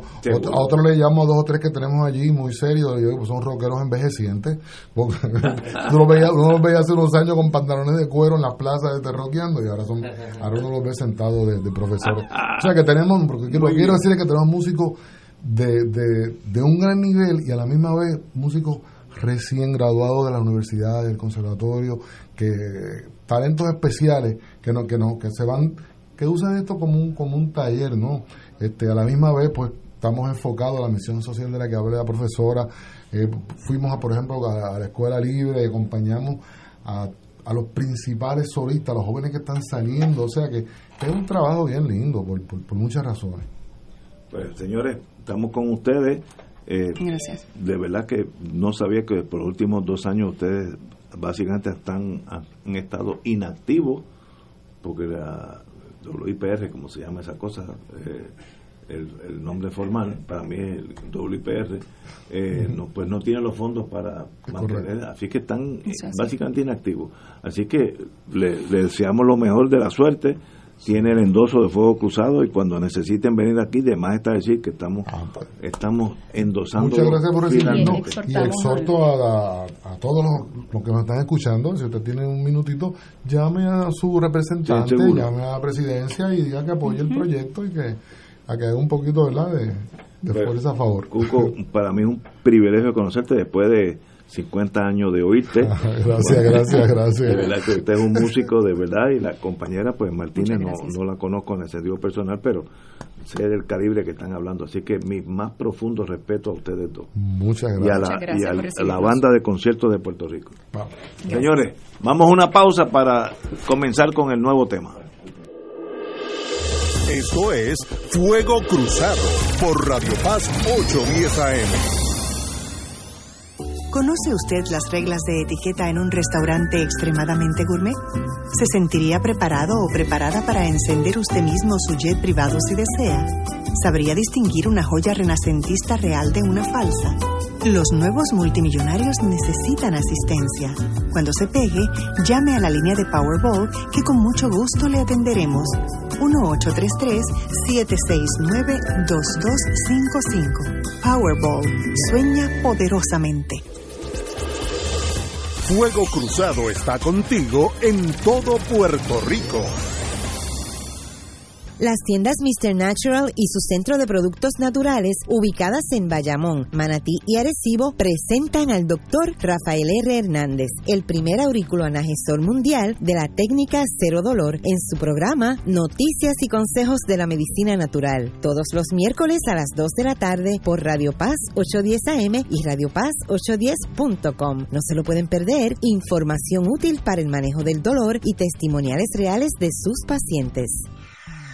Cada sábado de 9 a 11 de la mañana tendrás un encuentro con De Frente con la Verdad, donde se discuten asuntos que tocan de cerca la actualidad en todas sus perspectivas, las historias que afectan a tu diario vivir, estos y otros temas analizados desde el punto de vista evangélico. De Frente con la Verdad, todos los sábados de 9 a 11 de la mañana por Radio Paz 810. Y ahora continúa Fuego Cruzado. Feliz viernes y feliz verano porque hoy oficialmente comenzó, siendo el día más largo del año, llamado solsticio. Y aquí llegué a llevarte diversión en el fin de semana de San Juan Bautista. Así que, oye, oye, échate pa' acá, que llegó el recordatorio de los boricuas, calendario radial de Puerto Rico para que te enteres de todos los excelentes eventos y festivales confirmados de junio y julio 2019 que están agrupados en un álbum por mes. Y lo puedes ver ahora mismo que está fijo en la primera publicación en Facebook, Calendario de Puerto Rico. Todo el fin de semana se celebra el Festival Internacional Folclórico de Puerto Rico en Cabo Rojo y San Sebastián con la participación de varios países llevando su música, cultura y artesanías. Además, las fiestas patronales del pueblo de Orocovis en el estacionamiento municipal y desde hoy hasta el domingo no te pierdas el Rock Fest en Caguas. El itinerario está en Facebook, Instagram o Twitter calendario de Puerto Rico. Igualmente todo el fin de semana se celebra la Feria Artesanal de Puerto Rico en el Coliseo de Guaynabo y la Feria Anual de Artesanías en Plaza. Este viernes se celebra el Solsticio Fest en la calle Aurora de Ponce, 7 de la noche. Además, el Adoquín Jamming Nights en la Plaza de Armas en el Viejo San Juan, 7 y media de la noche. Este sábado se celebra la Feria de Polinizadores a las 10 de la mañana con charla gratuita en el taller en el Camino Alejandrino en Guaynabo. Además, mañana el Festival de Sanqueros en la Plaza de Luquillo. Igualmente, el sábado hay charla Crianza Saludable después de la separación. Es gratis en el Colegio de Ingenieros en Atorrey a las 10 de la mañana. Y no te puedes perder el plenazo de Trastalleres en Santurce a Trastalleres en Mayagüez, simultáneamente en cada pueblo, desde las 3 de la tarde y el sábado y domingo se celebra el Festival Reviviendo Nuestras Tradiciones en el barrio Quebrada en Camuy, 11 de la mañana. Igualmente a Salsear con las competencias en el Centro de Convenciones a las 12 del mediodía. Los eventos mencionados y muchísimos más puedes encontrarlos ahora mismo en Calendario de Puerto Rico, Facebook, Instagram y Twitter. Buen fin de semana, les reporta Dolma Irizarri. Y ahora continúan con el primer y mejor análisis político de Puerto Rico. Ese es Fuego Cruzado.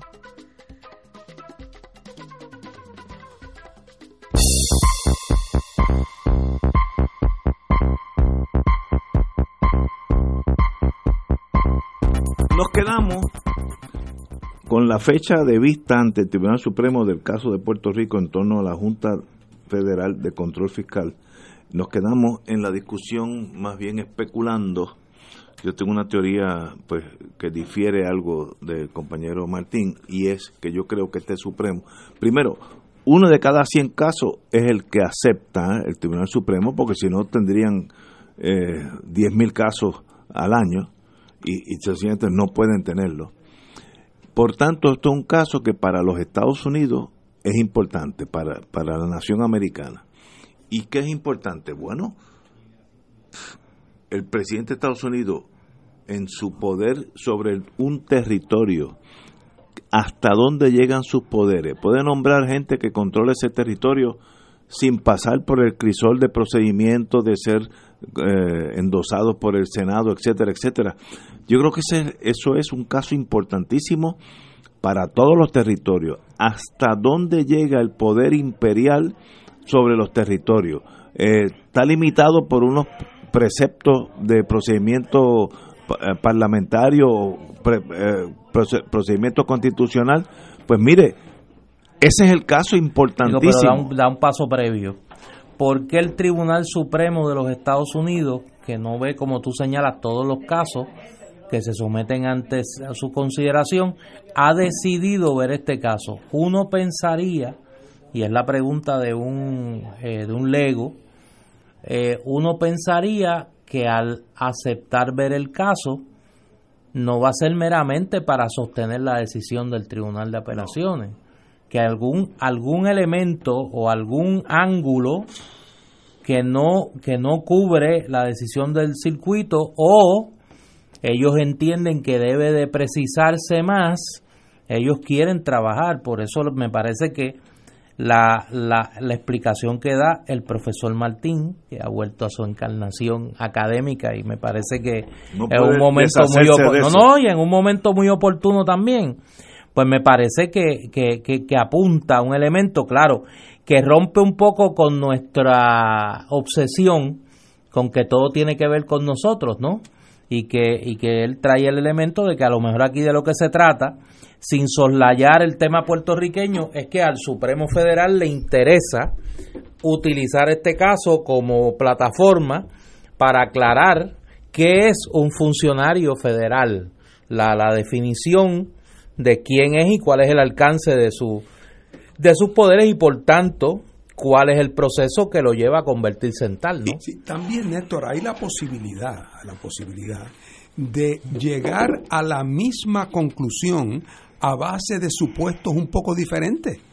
Por ejemplo, puede haber un caso donde el Supremo eh, eh, coincida con el resultado, pero lo haga, lo, lo coincida por fundamentos distintos a los fundamentos que expresó Boston.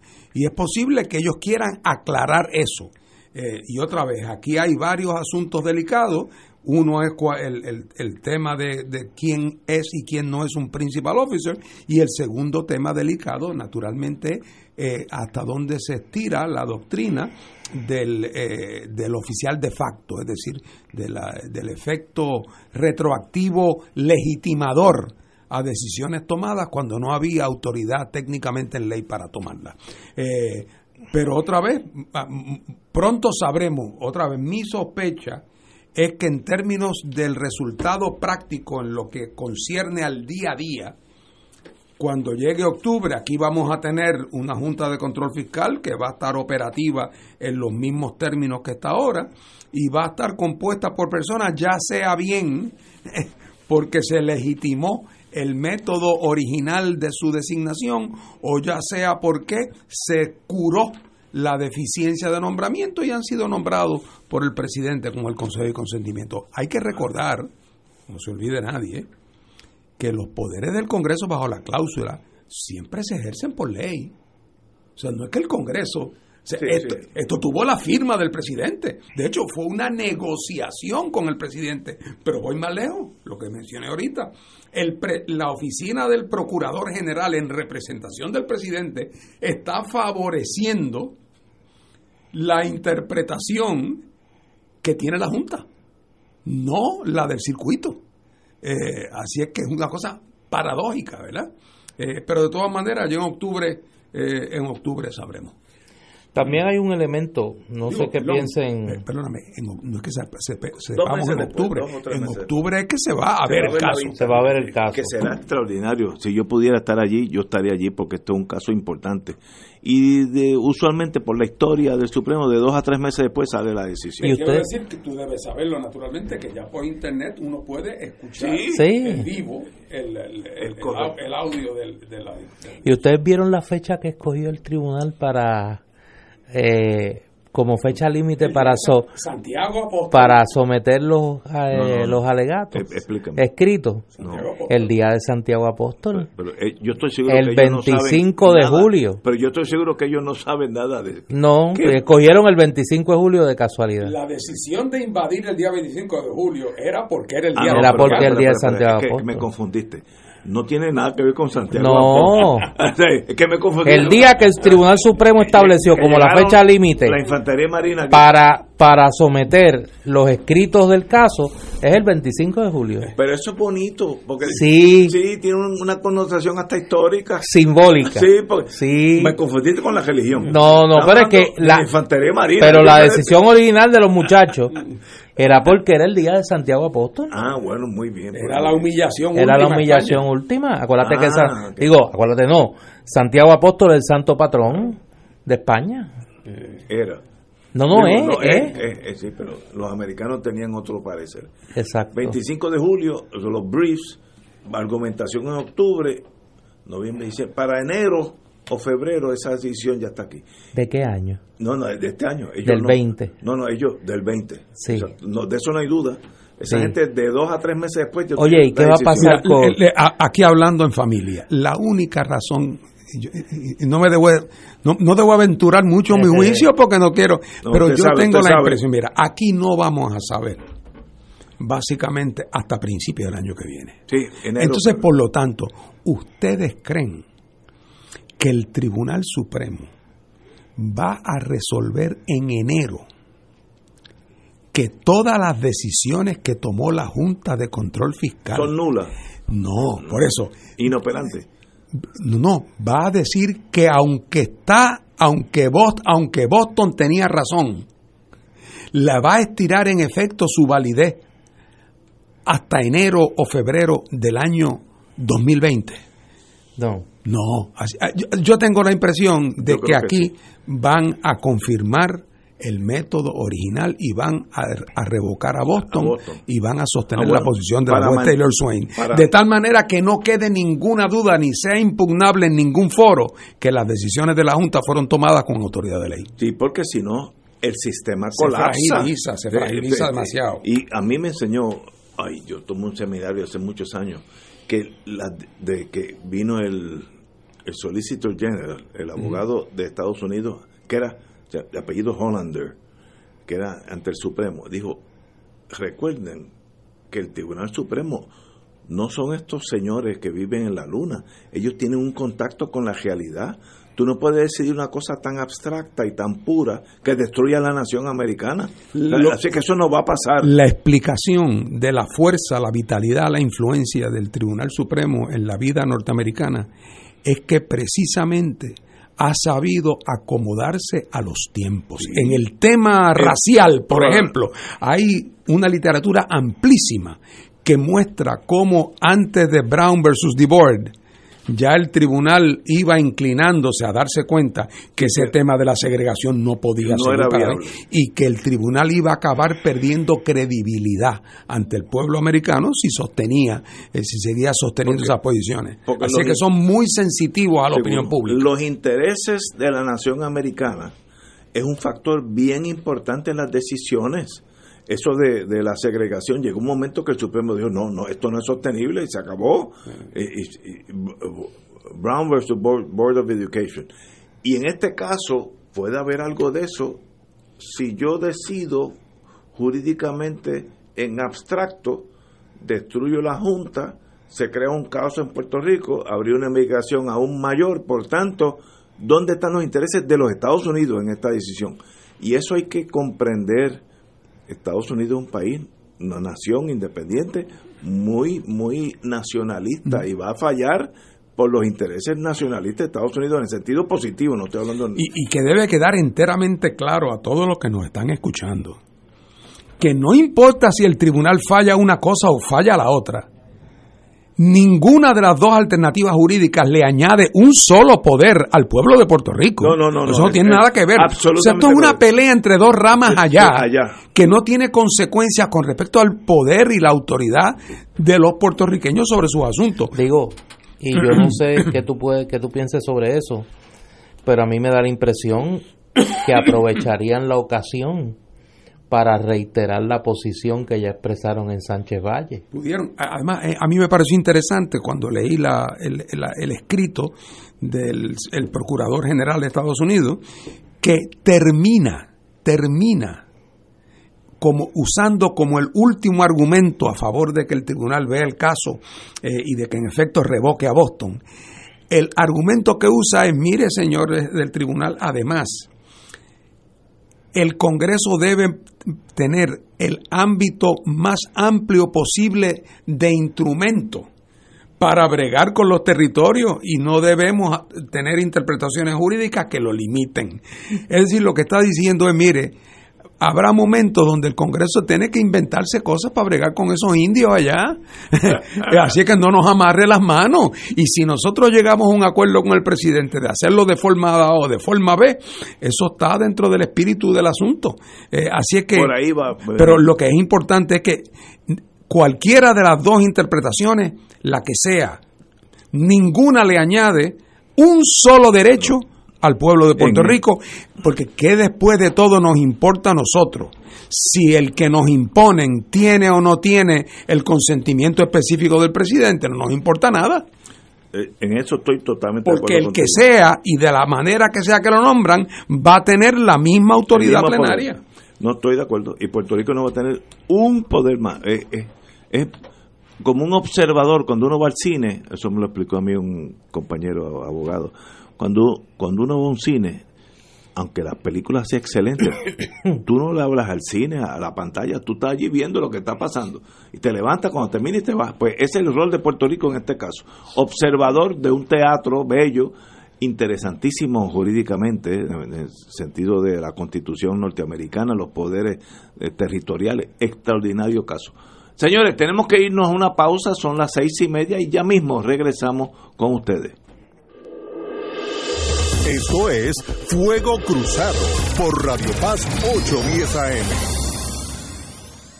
Diariamente en nuestra cocina algo delicioso se cuece en la olla. Se escucha el cortar de la cebolla y el triturar de los ajos. En Fresh Mart utilizamos ingredientes frescos sin aditivos ni preservativos. En el deli encontrarás la mejor variedad de desayunos, almuerzos y cenas, pizzas artesanales y más. Los mejores especiales de la semana para comer sano y sabroso. Explora la variedad de ofertas más saludables. Ven a Fresh Mart en Aguadilla, Caguas, Carolina, Condado, Guaynabo y Atorrey. Fresh Mart es para todos. ¿Conoce las reglas de etiqueta en un restaurante extremadamente gourmet?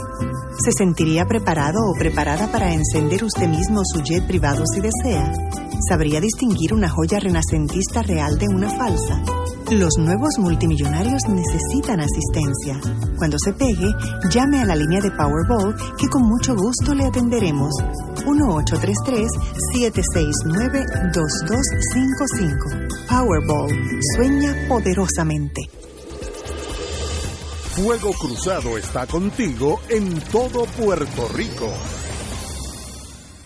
La oficina médica del Dr. Ramón Luis López Acosta, especialista en medicina de familia, provee servicio a pacientes adultos y geriátricos de manera continua y comprensiva, servicio de medicina primaria preventiva y de medicina intrahospitalaria a nuestros pacientes, localizada en la calle Lloveras 650, edificio Centro Plaza, suite 207, Santurce, cerca del Hospital Pavía. Llámenos al 787-725-7888. 725-7888 y haga una cita para evaluación. Aceptamos la mayoría de los seguros médicos Advantage y comerciales. Fanático del deporte, la mejor información y el mejor análisis lo escuchas los sábados a las 2 de la tarde por Impacto Deportivo con Javier Sabat y el más completo elenco en deportes por Radio Paz 810 AM y en las redes sociales Facebook Impacto Deportivo, Radio PR, Twitter e Instagram. Impacto underscore Deport. Juntos, impactando el deporte nacional. Y ahora continúa Fuego Cruzado. Back in the US of A, compañero Don Néstor Dubré. Este fin de semana en Librería El Candil en Ponce continúa la actividad cultural. Mañana sábado a la una de la tarde se presenta el libro El espejo del Dharma de Sana Níquel, un libro sobre las enseñanzas de los seres iluminados en el que se encuentran consejos prácticos para solucionar problemas cotidianos. A las tres eh, el libro Captura el enfoque de Esther Quintero Cartagena y el domingo se presenta el libro Antonio Ramírez Córdoba, Presencia, Identidad y Sigilo de Ernesto Álvarez. Así que actividad cultural en Librería El Candil en Ponce este fin de semana. Que estuve en Ponce, no pude ir al Candil, pero todo el que esté por allá debe pasar. Una de las mejores librerías no, y, y no tú- solo del país. Y tú dijiste ayer que en Ponce hay una... un- el archivo histórico el del archivo municipio histórico que, dice que es una facilidad extraordinaria. muy bien cuidada y un tesoro allí. Ojalá y los contratólogos y los tumbólogos que rodean esa ciudad no lleguen allí Lo venden, lo privatizan. no no imagínate Lo no venden, no lo pueden venden. ver La consigna debe ser no pasarán. salen No los pasará. documentos en eBay y después como ha pasado en algunos archivos aquí no no no estoy exagerando Bueno, señores, escenario catastrófico para el sistema de salud. Es un problema que Puerto Rico tiene sooner or later que enfrentarse. Si el Congreso no atiende antes del 30 de septiembre, que eso es mañana por la mañana, el precipicio fiscal al que se avecina el sistema de salud en Puerto Rico, miren lo que estoy diciendo, el sistema de salud en Puerto Rico, las consecuencias para los puertorriqueños podrían ser catastróficas. Así lo advirtió la directora ejecutiva de ACES, Ángela Ávila, eh, y es que de no tomarse acción por el Congreso de Estados Unidos para llegar fondos adicionales, el gobierno de Puerto Rico no podría cubrir el costo de los beneficios de Medicaid para 1.5 millones, que es casi la mitad del país, de ciudadanos adscritos a ese plan. El país habría entrado en un precipicio fiscal de 1.2 billones de dólares anuales. Eh, amo mi isla y es mi hogar. Estoy dispuesta a trabajar con el Congreso, mencionó la directora Ávila. Otra palabra, Medicaid, que es una línea de flotación para ayudar médicamente a aquellos que están por debajo de una línea que Estados Unidos determina todos los años quién es pobre y quién no es pobre. Aquí aplica muchísimo más gente que en cualquier estado de los Estados Unidos. Pues es un fondo especial, no es Medicare, Medicare un fondo de un donde uno cotiza toda la vida y cuando llega la edad que yo tengo, eh, pues uno pues tiene derecho a ese Medicare.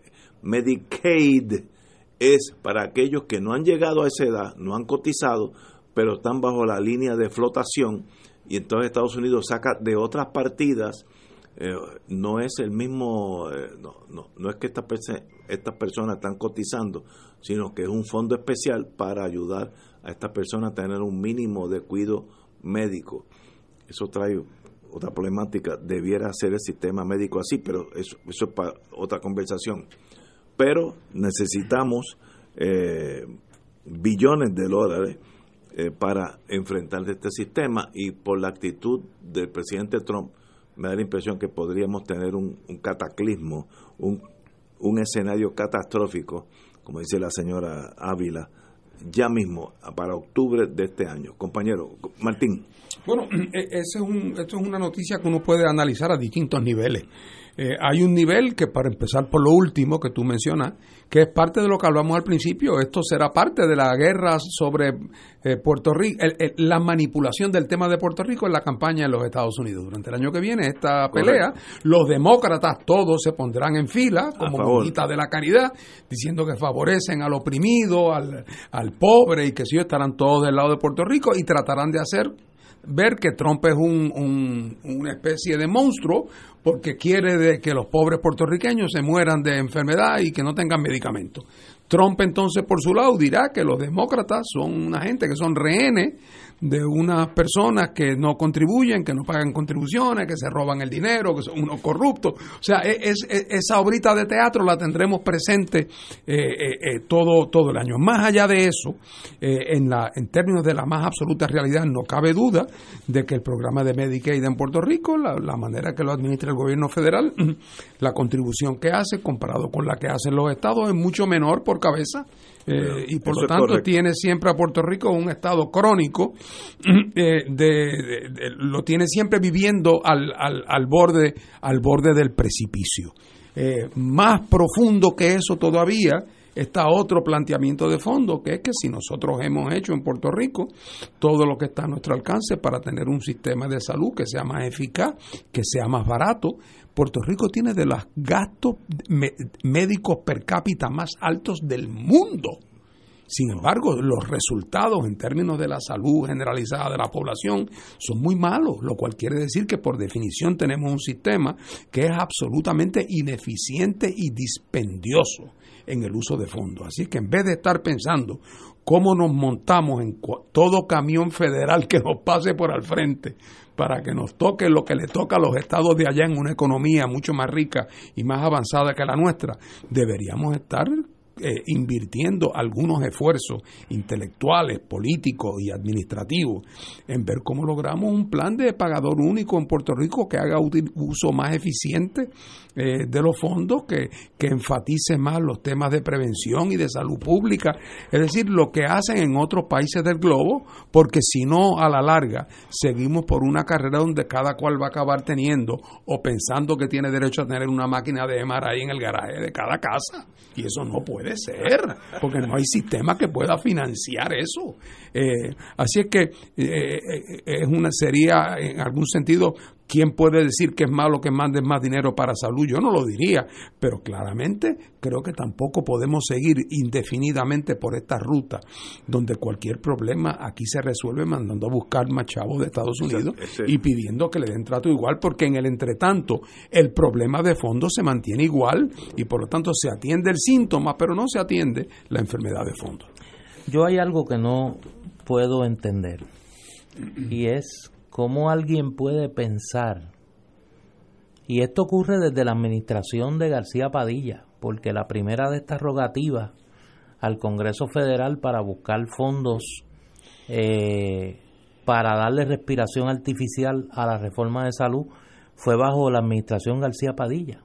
¿Cómo alguien puede pensar que en este momento, donde el secretario de salud admite públicamente ayer que todo departamento que reciba fondos federales está siendo investigado, alguien puede creer que es un ambiente propicio para ir al Congreso a pedir más dinero. La señora esta. Por eso. fue a su vez entrevistada antes de irse. Por eso. No, no, no. Lo que sabemos hasta ahora es que la directora ejecutiva de ACES, Ángela Ávila, y subrayo, lo que sabemos hasta ahora es que fue eh, solamente entrevistada. Y subrayo, lo que sabemos hasta ahora es que solamente fue entrevistada. ¿Cómo ella puede ser en este momento la mejor portavoz del mensaje de que se le dé más dinero? ¿Alguien ha pensado que el Congreso podría hurgar en el manejo de los fondos que ya se han dado para la reforma de salud en Puerto Rico y la relación del gobierno de Puerto Rico con unas aseguradoras privadas que tienen sus tentáculos en los Estados Unidos y que los Estados Unidos han sido objeto de investigación federal. Ayer mencionaba aquí mi hermano Luis Vega, un referido que él como legislador hizo a la entonces fiscal federal Rosemilia Rodríguez por la relación de negocios de una empresa habita con una aseguradora local y el congresista Robert Torricelli, el ex congresista. Así que yo no sé si es muy prudente en este momento ir a tocar la puerta del Congreso y menos con los portavoces que han anunciado que son los que van para allá, porque recordemos, ahí estaba Velázquez Piñol, ahí estaba Velázquez Piñol en el cabildeo para conseguir la paridad en los fondos de Medicare. Y entonces tú crees que esos son buenos eh, buenos rostros para, para ir a buscar ese mensaje. Ignacio, tú que dale un consejo. No. Dile que no podemos buscar a otro. No puedes buscar a, otro, a otra gente. Alguien que no tenga nada que ver con esto. Exacto. Pero, pero, pero ahí está. Ahora, el hecho escueto es que el programa de Medicaid necesita fondos sustanciales. El programa de Medicaid no, la reforma de salud. sí, pero el programa de Medicaid, que tiene 1.5 millones de puertorriqueños, está en, en veremos para septiembre de este año. Que no, eso es mañana, en el sentido político, eso es nada. ¿Qué hacemos? ¿Hacia dónde vamos? La emigración continúa porque si esa misma persona se, se muda a Montana, lo cual yo no lo endoso, porque yo estuve en Montana, que yo es, mira, en, verano hace frío, en invierno. de Montana, de Montana fue que se inventaron el esquema el secretario del Interior, Ryan Sinke, que lo, lo tuvieron que votar de la administración Trump, porque lo están investigando a él y a la mujer. De ayer a Whitefish. De, por eso se inventaron el esquemita de Whitefish de Montana, así que no lo, a lo mejor en Montana están bien. Eh, puede, ser que estén se van a sentir como en su casa. Eh, pero vienen unos problemas económicos en torno a Medicaid, no Medicare, son dos cosas diferentes. Medicaid es aquellos que están bajo la línea de pobreza tal, en el sentido médico, que necesitan eh, una, un apoyo del gobierno federal, aunque tú no hayas cotizado, etcétera, etcétera. Ese es el fondo que está en Veremos. El que tiene Medicare no tiene nada de que preocuparse porque eso es ya más bien un contrato privado. Señores, eh, de verdad que estamos contra la pared. Vamos a una pausa y regresamos con Fuego Cruzado. Esto es Fuego Cruzado por Radio Paz 810 AM. ¿Conoce usted las reglas de etiqueta en un restaurante extremadamente gourmet? ¿Se sentiría preparado o preparada para encender usted mismo su jet privado si desea? ¿Sabría distinguir una joya renacentista real de una falsa? Los nuevos multimillonarios necesitan asistencia. Cuando se pegue, llame a la línea de Powerball que con mucho gusto le atenderemos. 1833-769-2255. Powerball. Sueña poderosamente. Fuego Cruzado está contigo en todo Puerto Rico. Amigos y amigas, les saluda el Padre Milton y quiero agradecer el apoyo que nos dieron a nuestro Radio Maratón de Radio Paz, Radio Paz en clave misionera. Cada dólar que usted aporta a esta misión se traduce en evangelización a través de los medios radiales. Es importante que si recibiste la boleta la devuelvas con tu cheque o tu giro postal para que esa promesa se convierta en realidad. Que el Señor te multiplique abundantemente esa generosidad y gracias por colaborar con Radio Paz, donde ser mejor es posible. Se solicita cualquier tipo de sangre para la paciente Carmen Sánchez Mercado. Los donantes pueden pasar por el banco de sangre frente al auxilio mutuo en Atorrey. ¿Sabías que existen cooperativas de trabajo, agrícola, vivienda, transporte, supermercados, farmacias, comunales, juveniles, entre otras? Para conocer más acerca de los beneficios y servicios del cooperativismo, sintoniza el programa radial de la Liga de Cooperativas de Puerto Rico, Cooperativismo por Puerto Rico, todos los martes a las 4 de la tarde por aquí por Radio Paz 810 AM. Y ahora continúa Fuego Cruzado.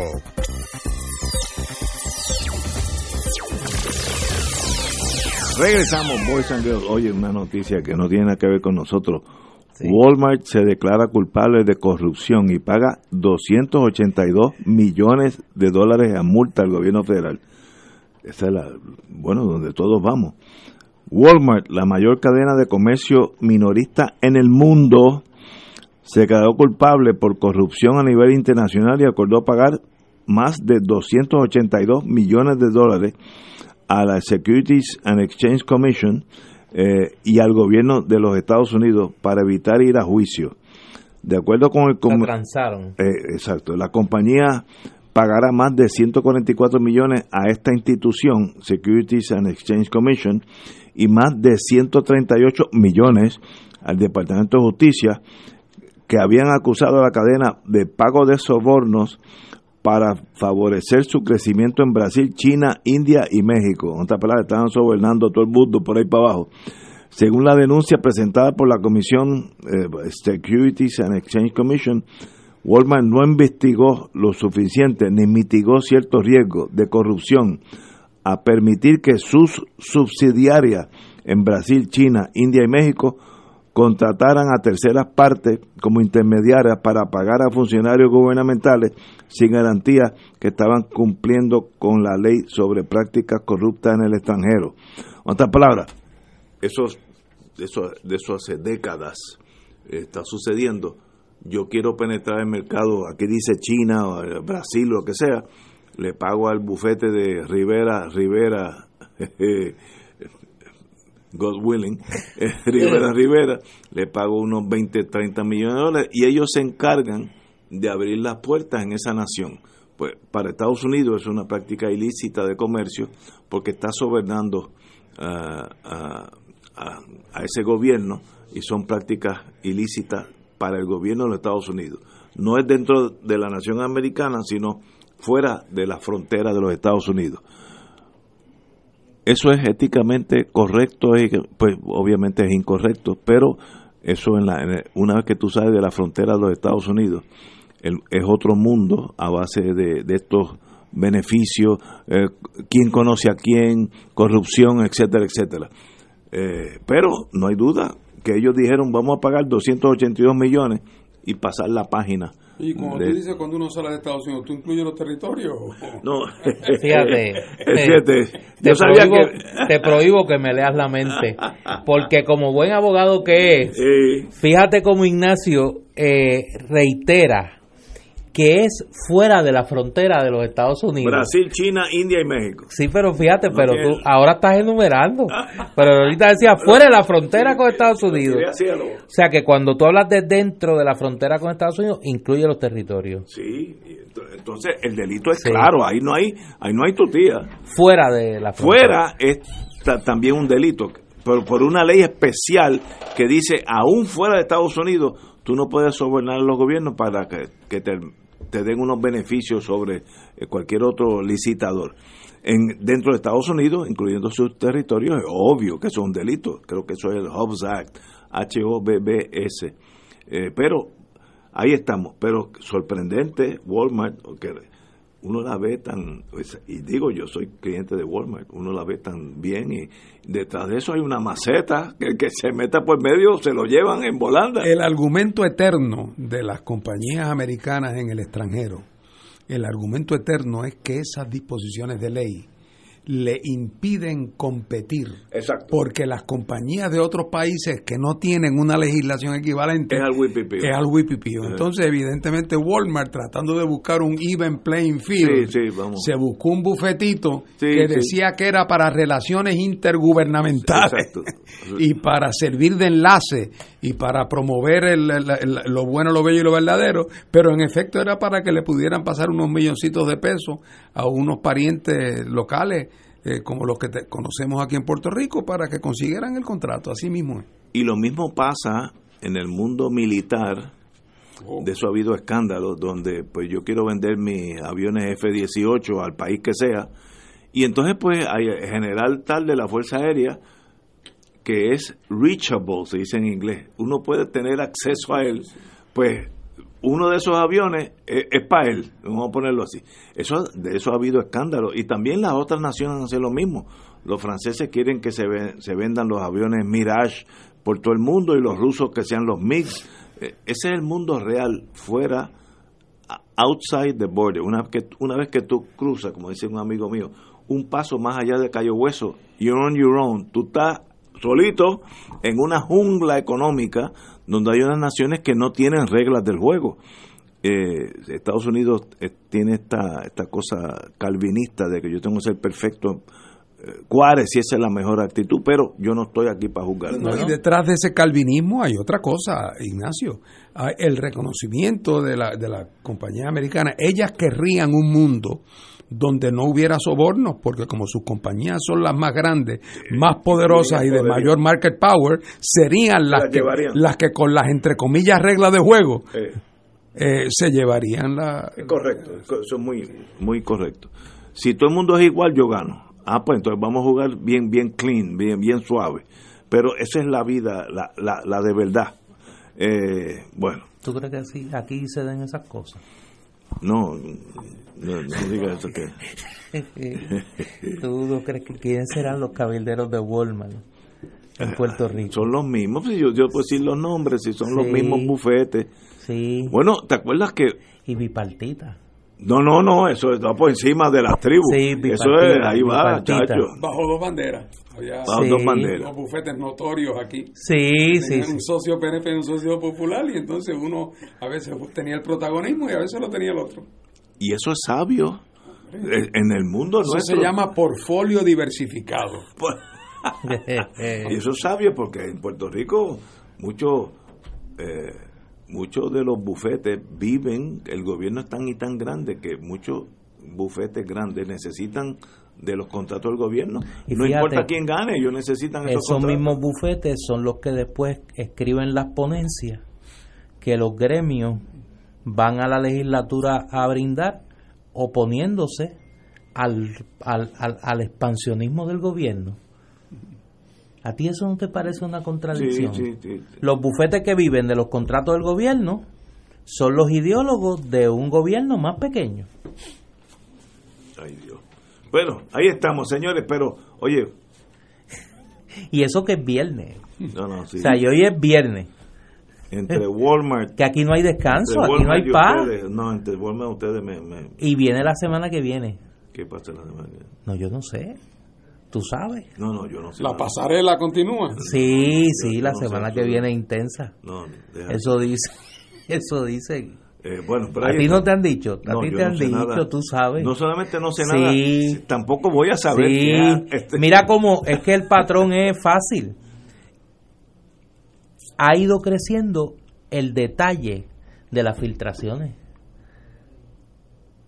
Ya cada día se sabe más. Y ya tú verás, parece que se acerca. Mira, ya hoy el nuevo día, para irnos en una nota de esperanza, revela, esto es por la- a las 6 de la tarde, la Oficina de Ética Gubernamental, Fiscalía Federal y el Negociado Federal de Investigaciones tienen conocimiento desde finales de 2017 de un supuesto esquema de encubrimiento en la Policía de Puerto Rico para proveer servicio de escolta a Elías Sánchez y Fonte. Una querella anónima, que era la que hablábamos hace un rato, detalló el alegado esquema en que un comandante y teniente se pusieron de acuerdo para que dos agentes escoltaran a Sánchez y Fonte en actividades partidistas pagados con fondos públicos. Lo que se investiga, lo que se investigaba es a los dos oficiales de alto rango y los dos policías que estaban involucrados en prestar servicios no autorizados, dijo Michelle Hernández y la portavoz de eh, eh, la Policía de Puerto Rico, eh, Ortiz, dice que la investigación administrativa continúa en eh, abierta. La querella original, copia de la cual obtuvo el Nuevo Día, plantea que dos agentes escoltaron a Sánchez y Fonte eh, durante las actividades políticas y personales cuando era coordinador de campaña de Ricardo Rosselló. Los agentes Abner Rivera Ríos y Noel Santiago Feliciano oficialmente estaban adscritos al cuartel ubicado en el aeropuerto Luis Muñoz Marín. El querellante, que ya sabemos que es el ex monitor de la policía, alega que para no utilizar su tiempo compensatorio, los días libres y sus horas acumuladas, montaron un esquema ilegal. Entonces alega que en ese esquema participó la teniente Enid Patiño, quien se desempeñaba como directora del cuartel del aeropuerto, el teniente coronel Israel Vázquez y el comandante Mario Rivera, ambos jefes de área de Carolina. Este esquema, según evidencia obtenida por documentos oficiales, consistía en que estos dos, dos policías realizaban llamadas telefónicas al retén del cuartel del aeropuerto, indicando su entrada para un servicio especial en el área de la comandancia de Carolina. Luego de tomar servicio fraudulentamente para el plan carreteras, estos fungían como escolta del señor Elías Sánchez, facturando a la policía de Puerto Rico incluso una cantidad no trabajada de horas extra. Oye, pero haz el cuento completo, Néstor. Le explica cuántos atentados ha habido contra la vida de Elías Sánchez. Mire, desde el Sinn Féin, desde el Sinn Féin, Ya Easy, llegó, este. Sendero Luminoso, que ya no existe, El- todos los, los ta- los talibanes. los talibanes, Era, todos estaban- era tarjeta número uno. era la tarjeta número uno Sí del talibán. Bueno, por eso es que hubo que hacer este enredo clandestino. Ahora parece que es un fraude, pero era para que no se... Porque como la policía está penetrada por Sí. toda esta fuerza que querían atentar contra Había la vida de Elías Sánchez, había que hacerlo clandestinamente. Es algo. Oye, y eso es el viernes después de las 6 de la tarde. No, no, es que Aquí yo, no hay paz. es que yo no sé, en Puerto Rico, yo siempre lo he dicho, no es ahora, hay una mitología sobre la escolta que es algo bien importante emocionalmente. No que sean escoltas de verdad, porque no son escoltas profesionales. Es la comparsa, es el concepto comparsa. El- la comparsa, unos ayudantes, pero en realidad aquí hubo un señor, me puedo equivocar su nombre, que era el jefe de la escolta de Pedro Rosselló padre, creo que se llamaba Pedro Rivera, creo. Ese es el único que yo he conocido, yo, yo estudié eso cuando en mi vida otra, y ese conocía de escolta. El resto son amateurs, que nadie los mata porque nadie quiere matarlos. Ese, ese, así que no, no. Oye, y, es un status symbol. tú- los gobernadores se pelean por tener escolta, una cosa que, bueno, fueron hasta el Supremo para decir que, ¿cómo se Pero es que este no era gobernador. no Sí, era pero, pero tenía potencial. Pero lo grande no es que fueran al Supremo, es que el Supremo, El Supremo se lo defendió como un derecho Derecho adquirido. Ay, Dios. Que eso es bueno. parar de la baqueta. Señores, hasta más, mañana no, hasta el lunes, amigos.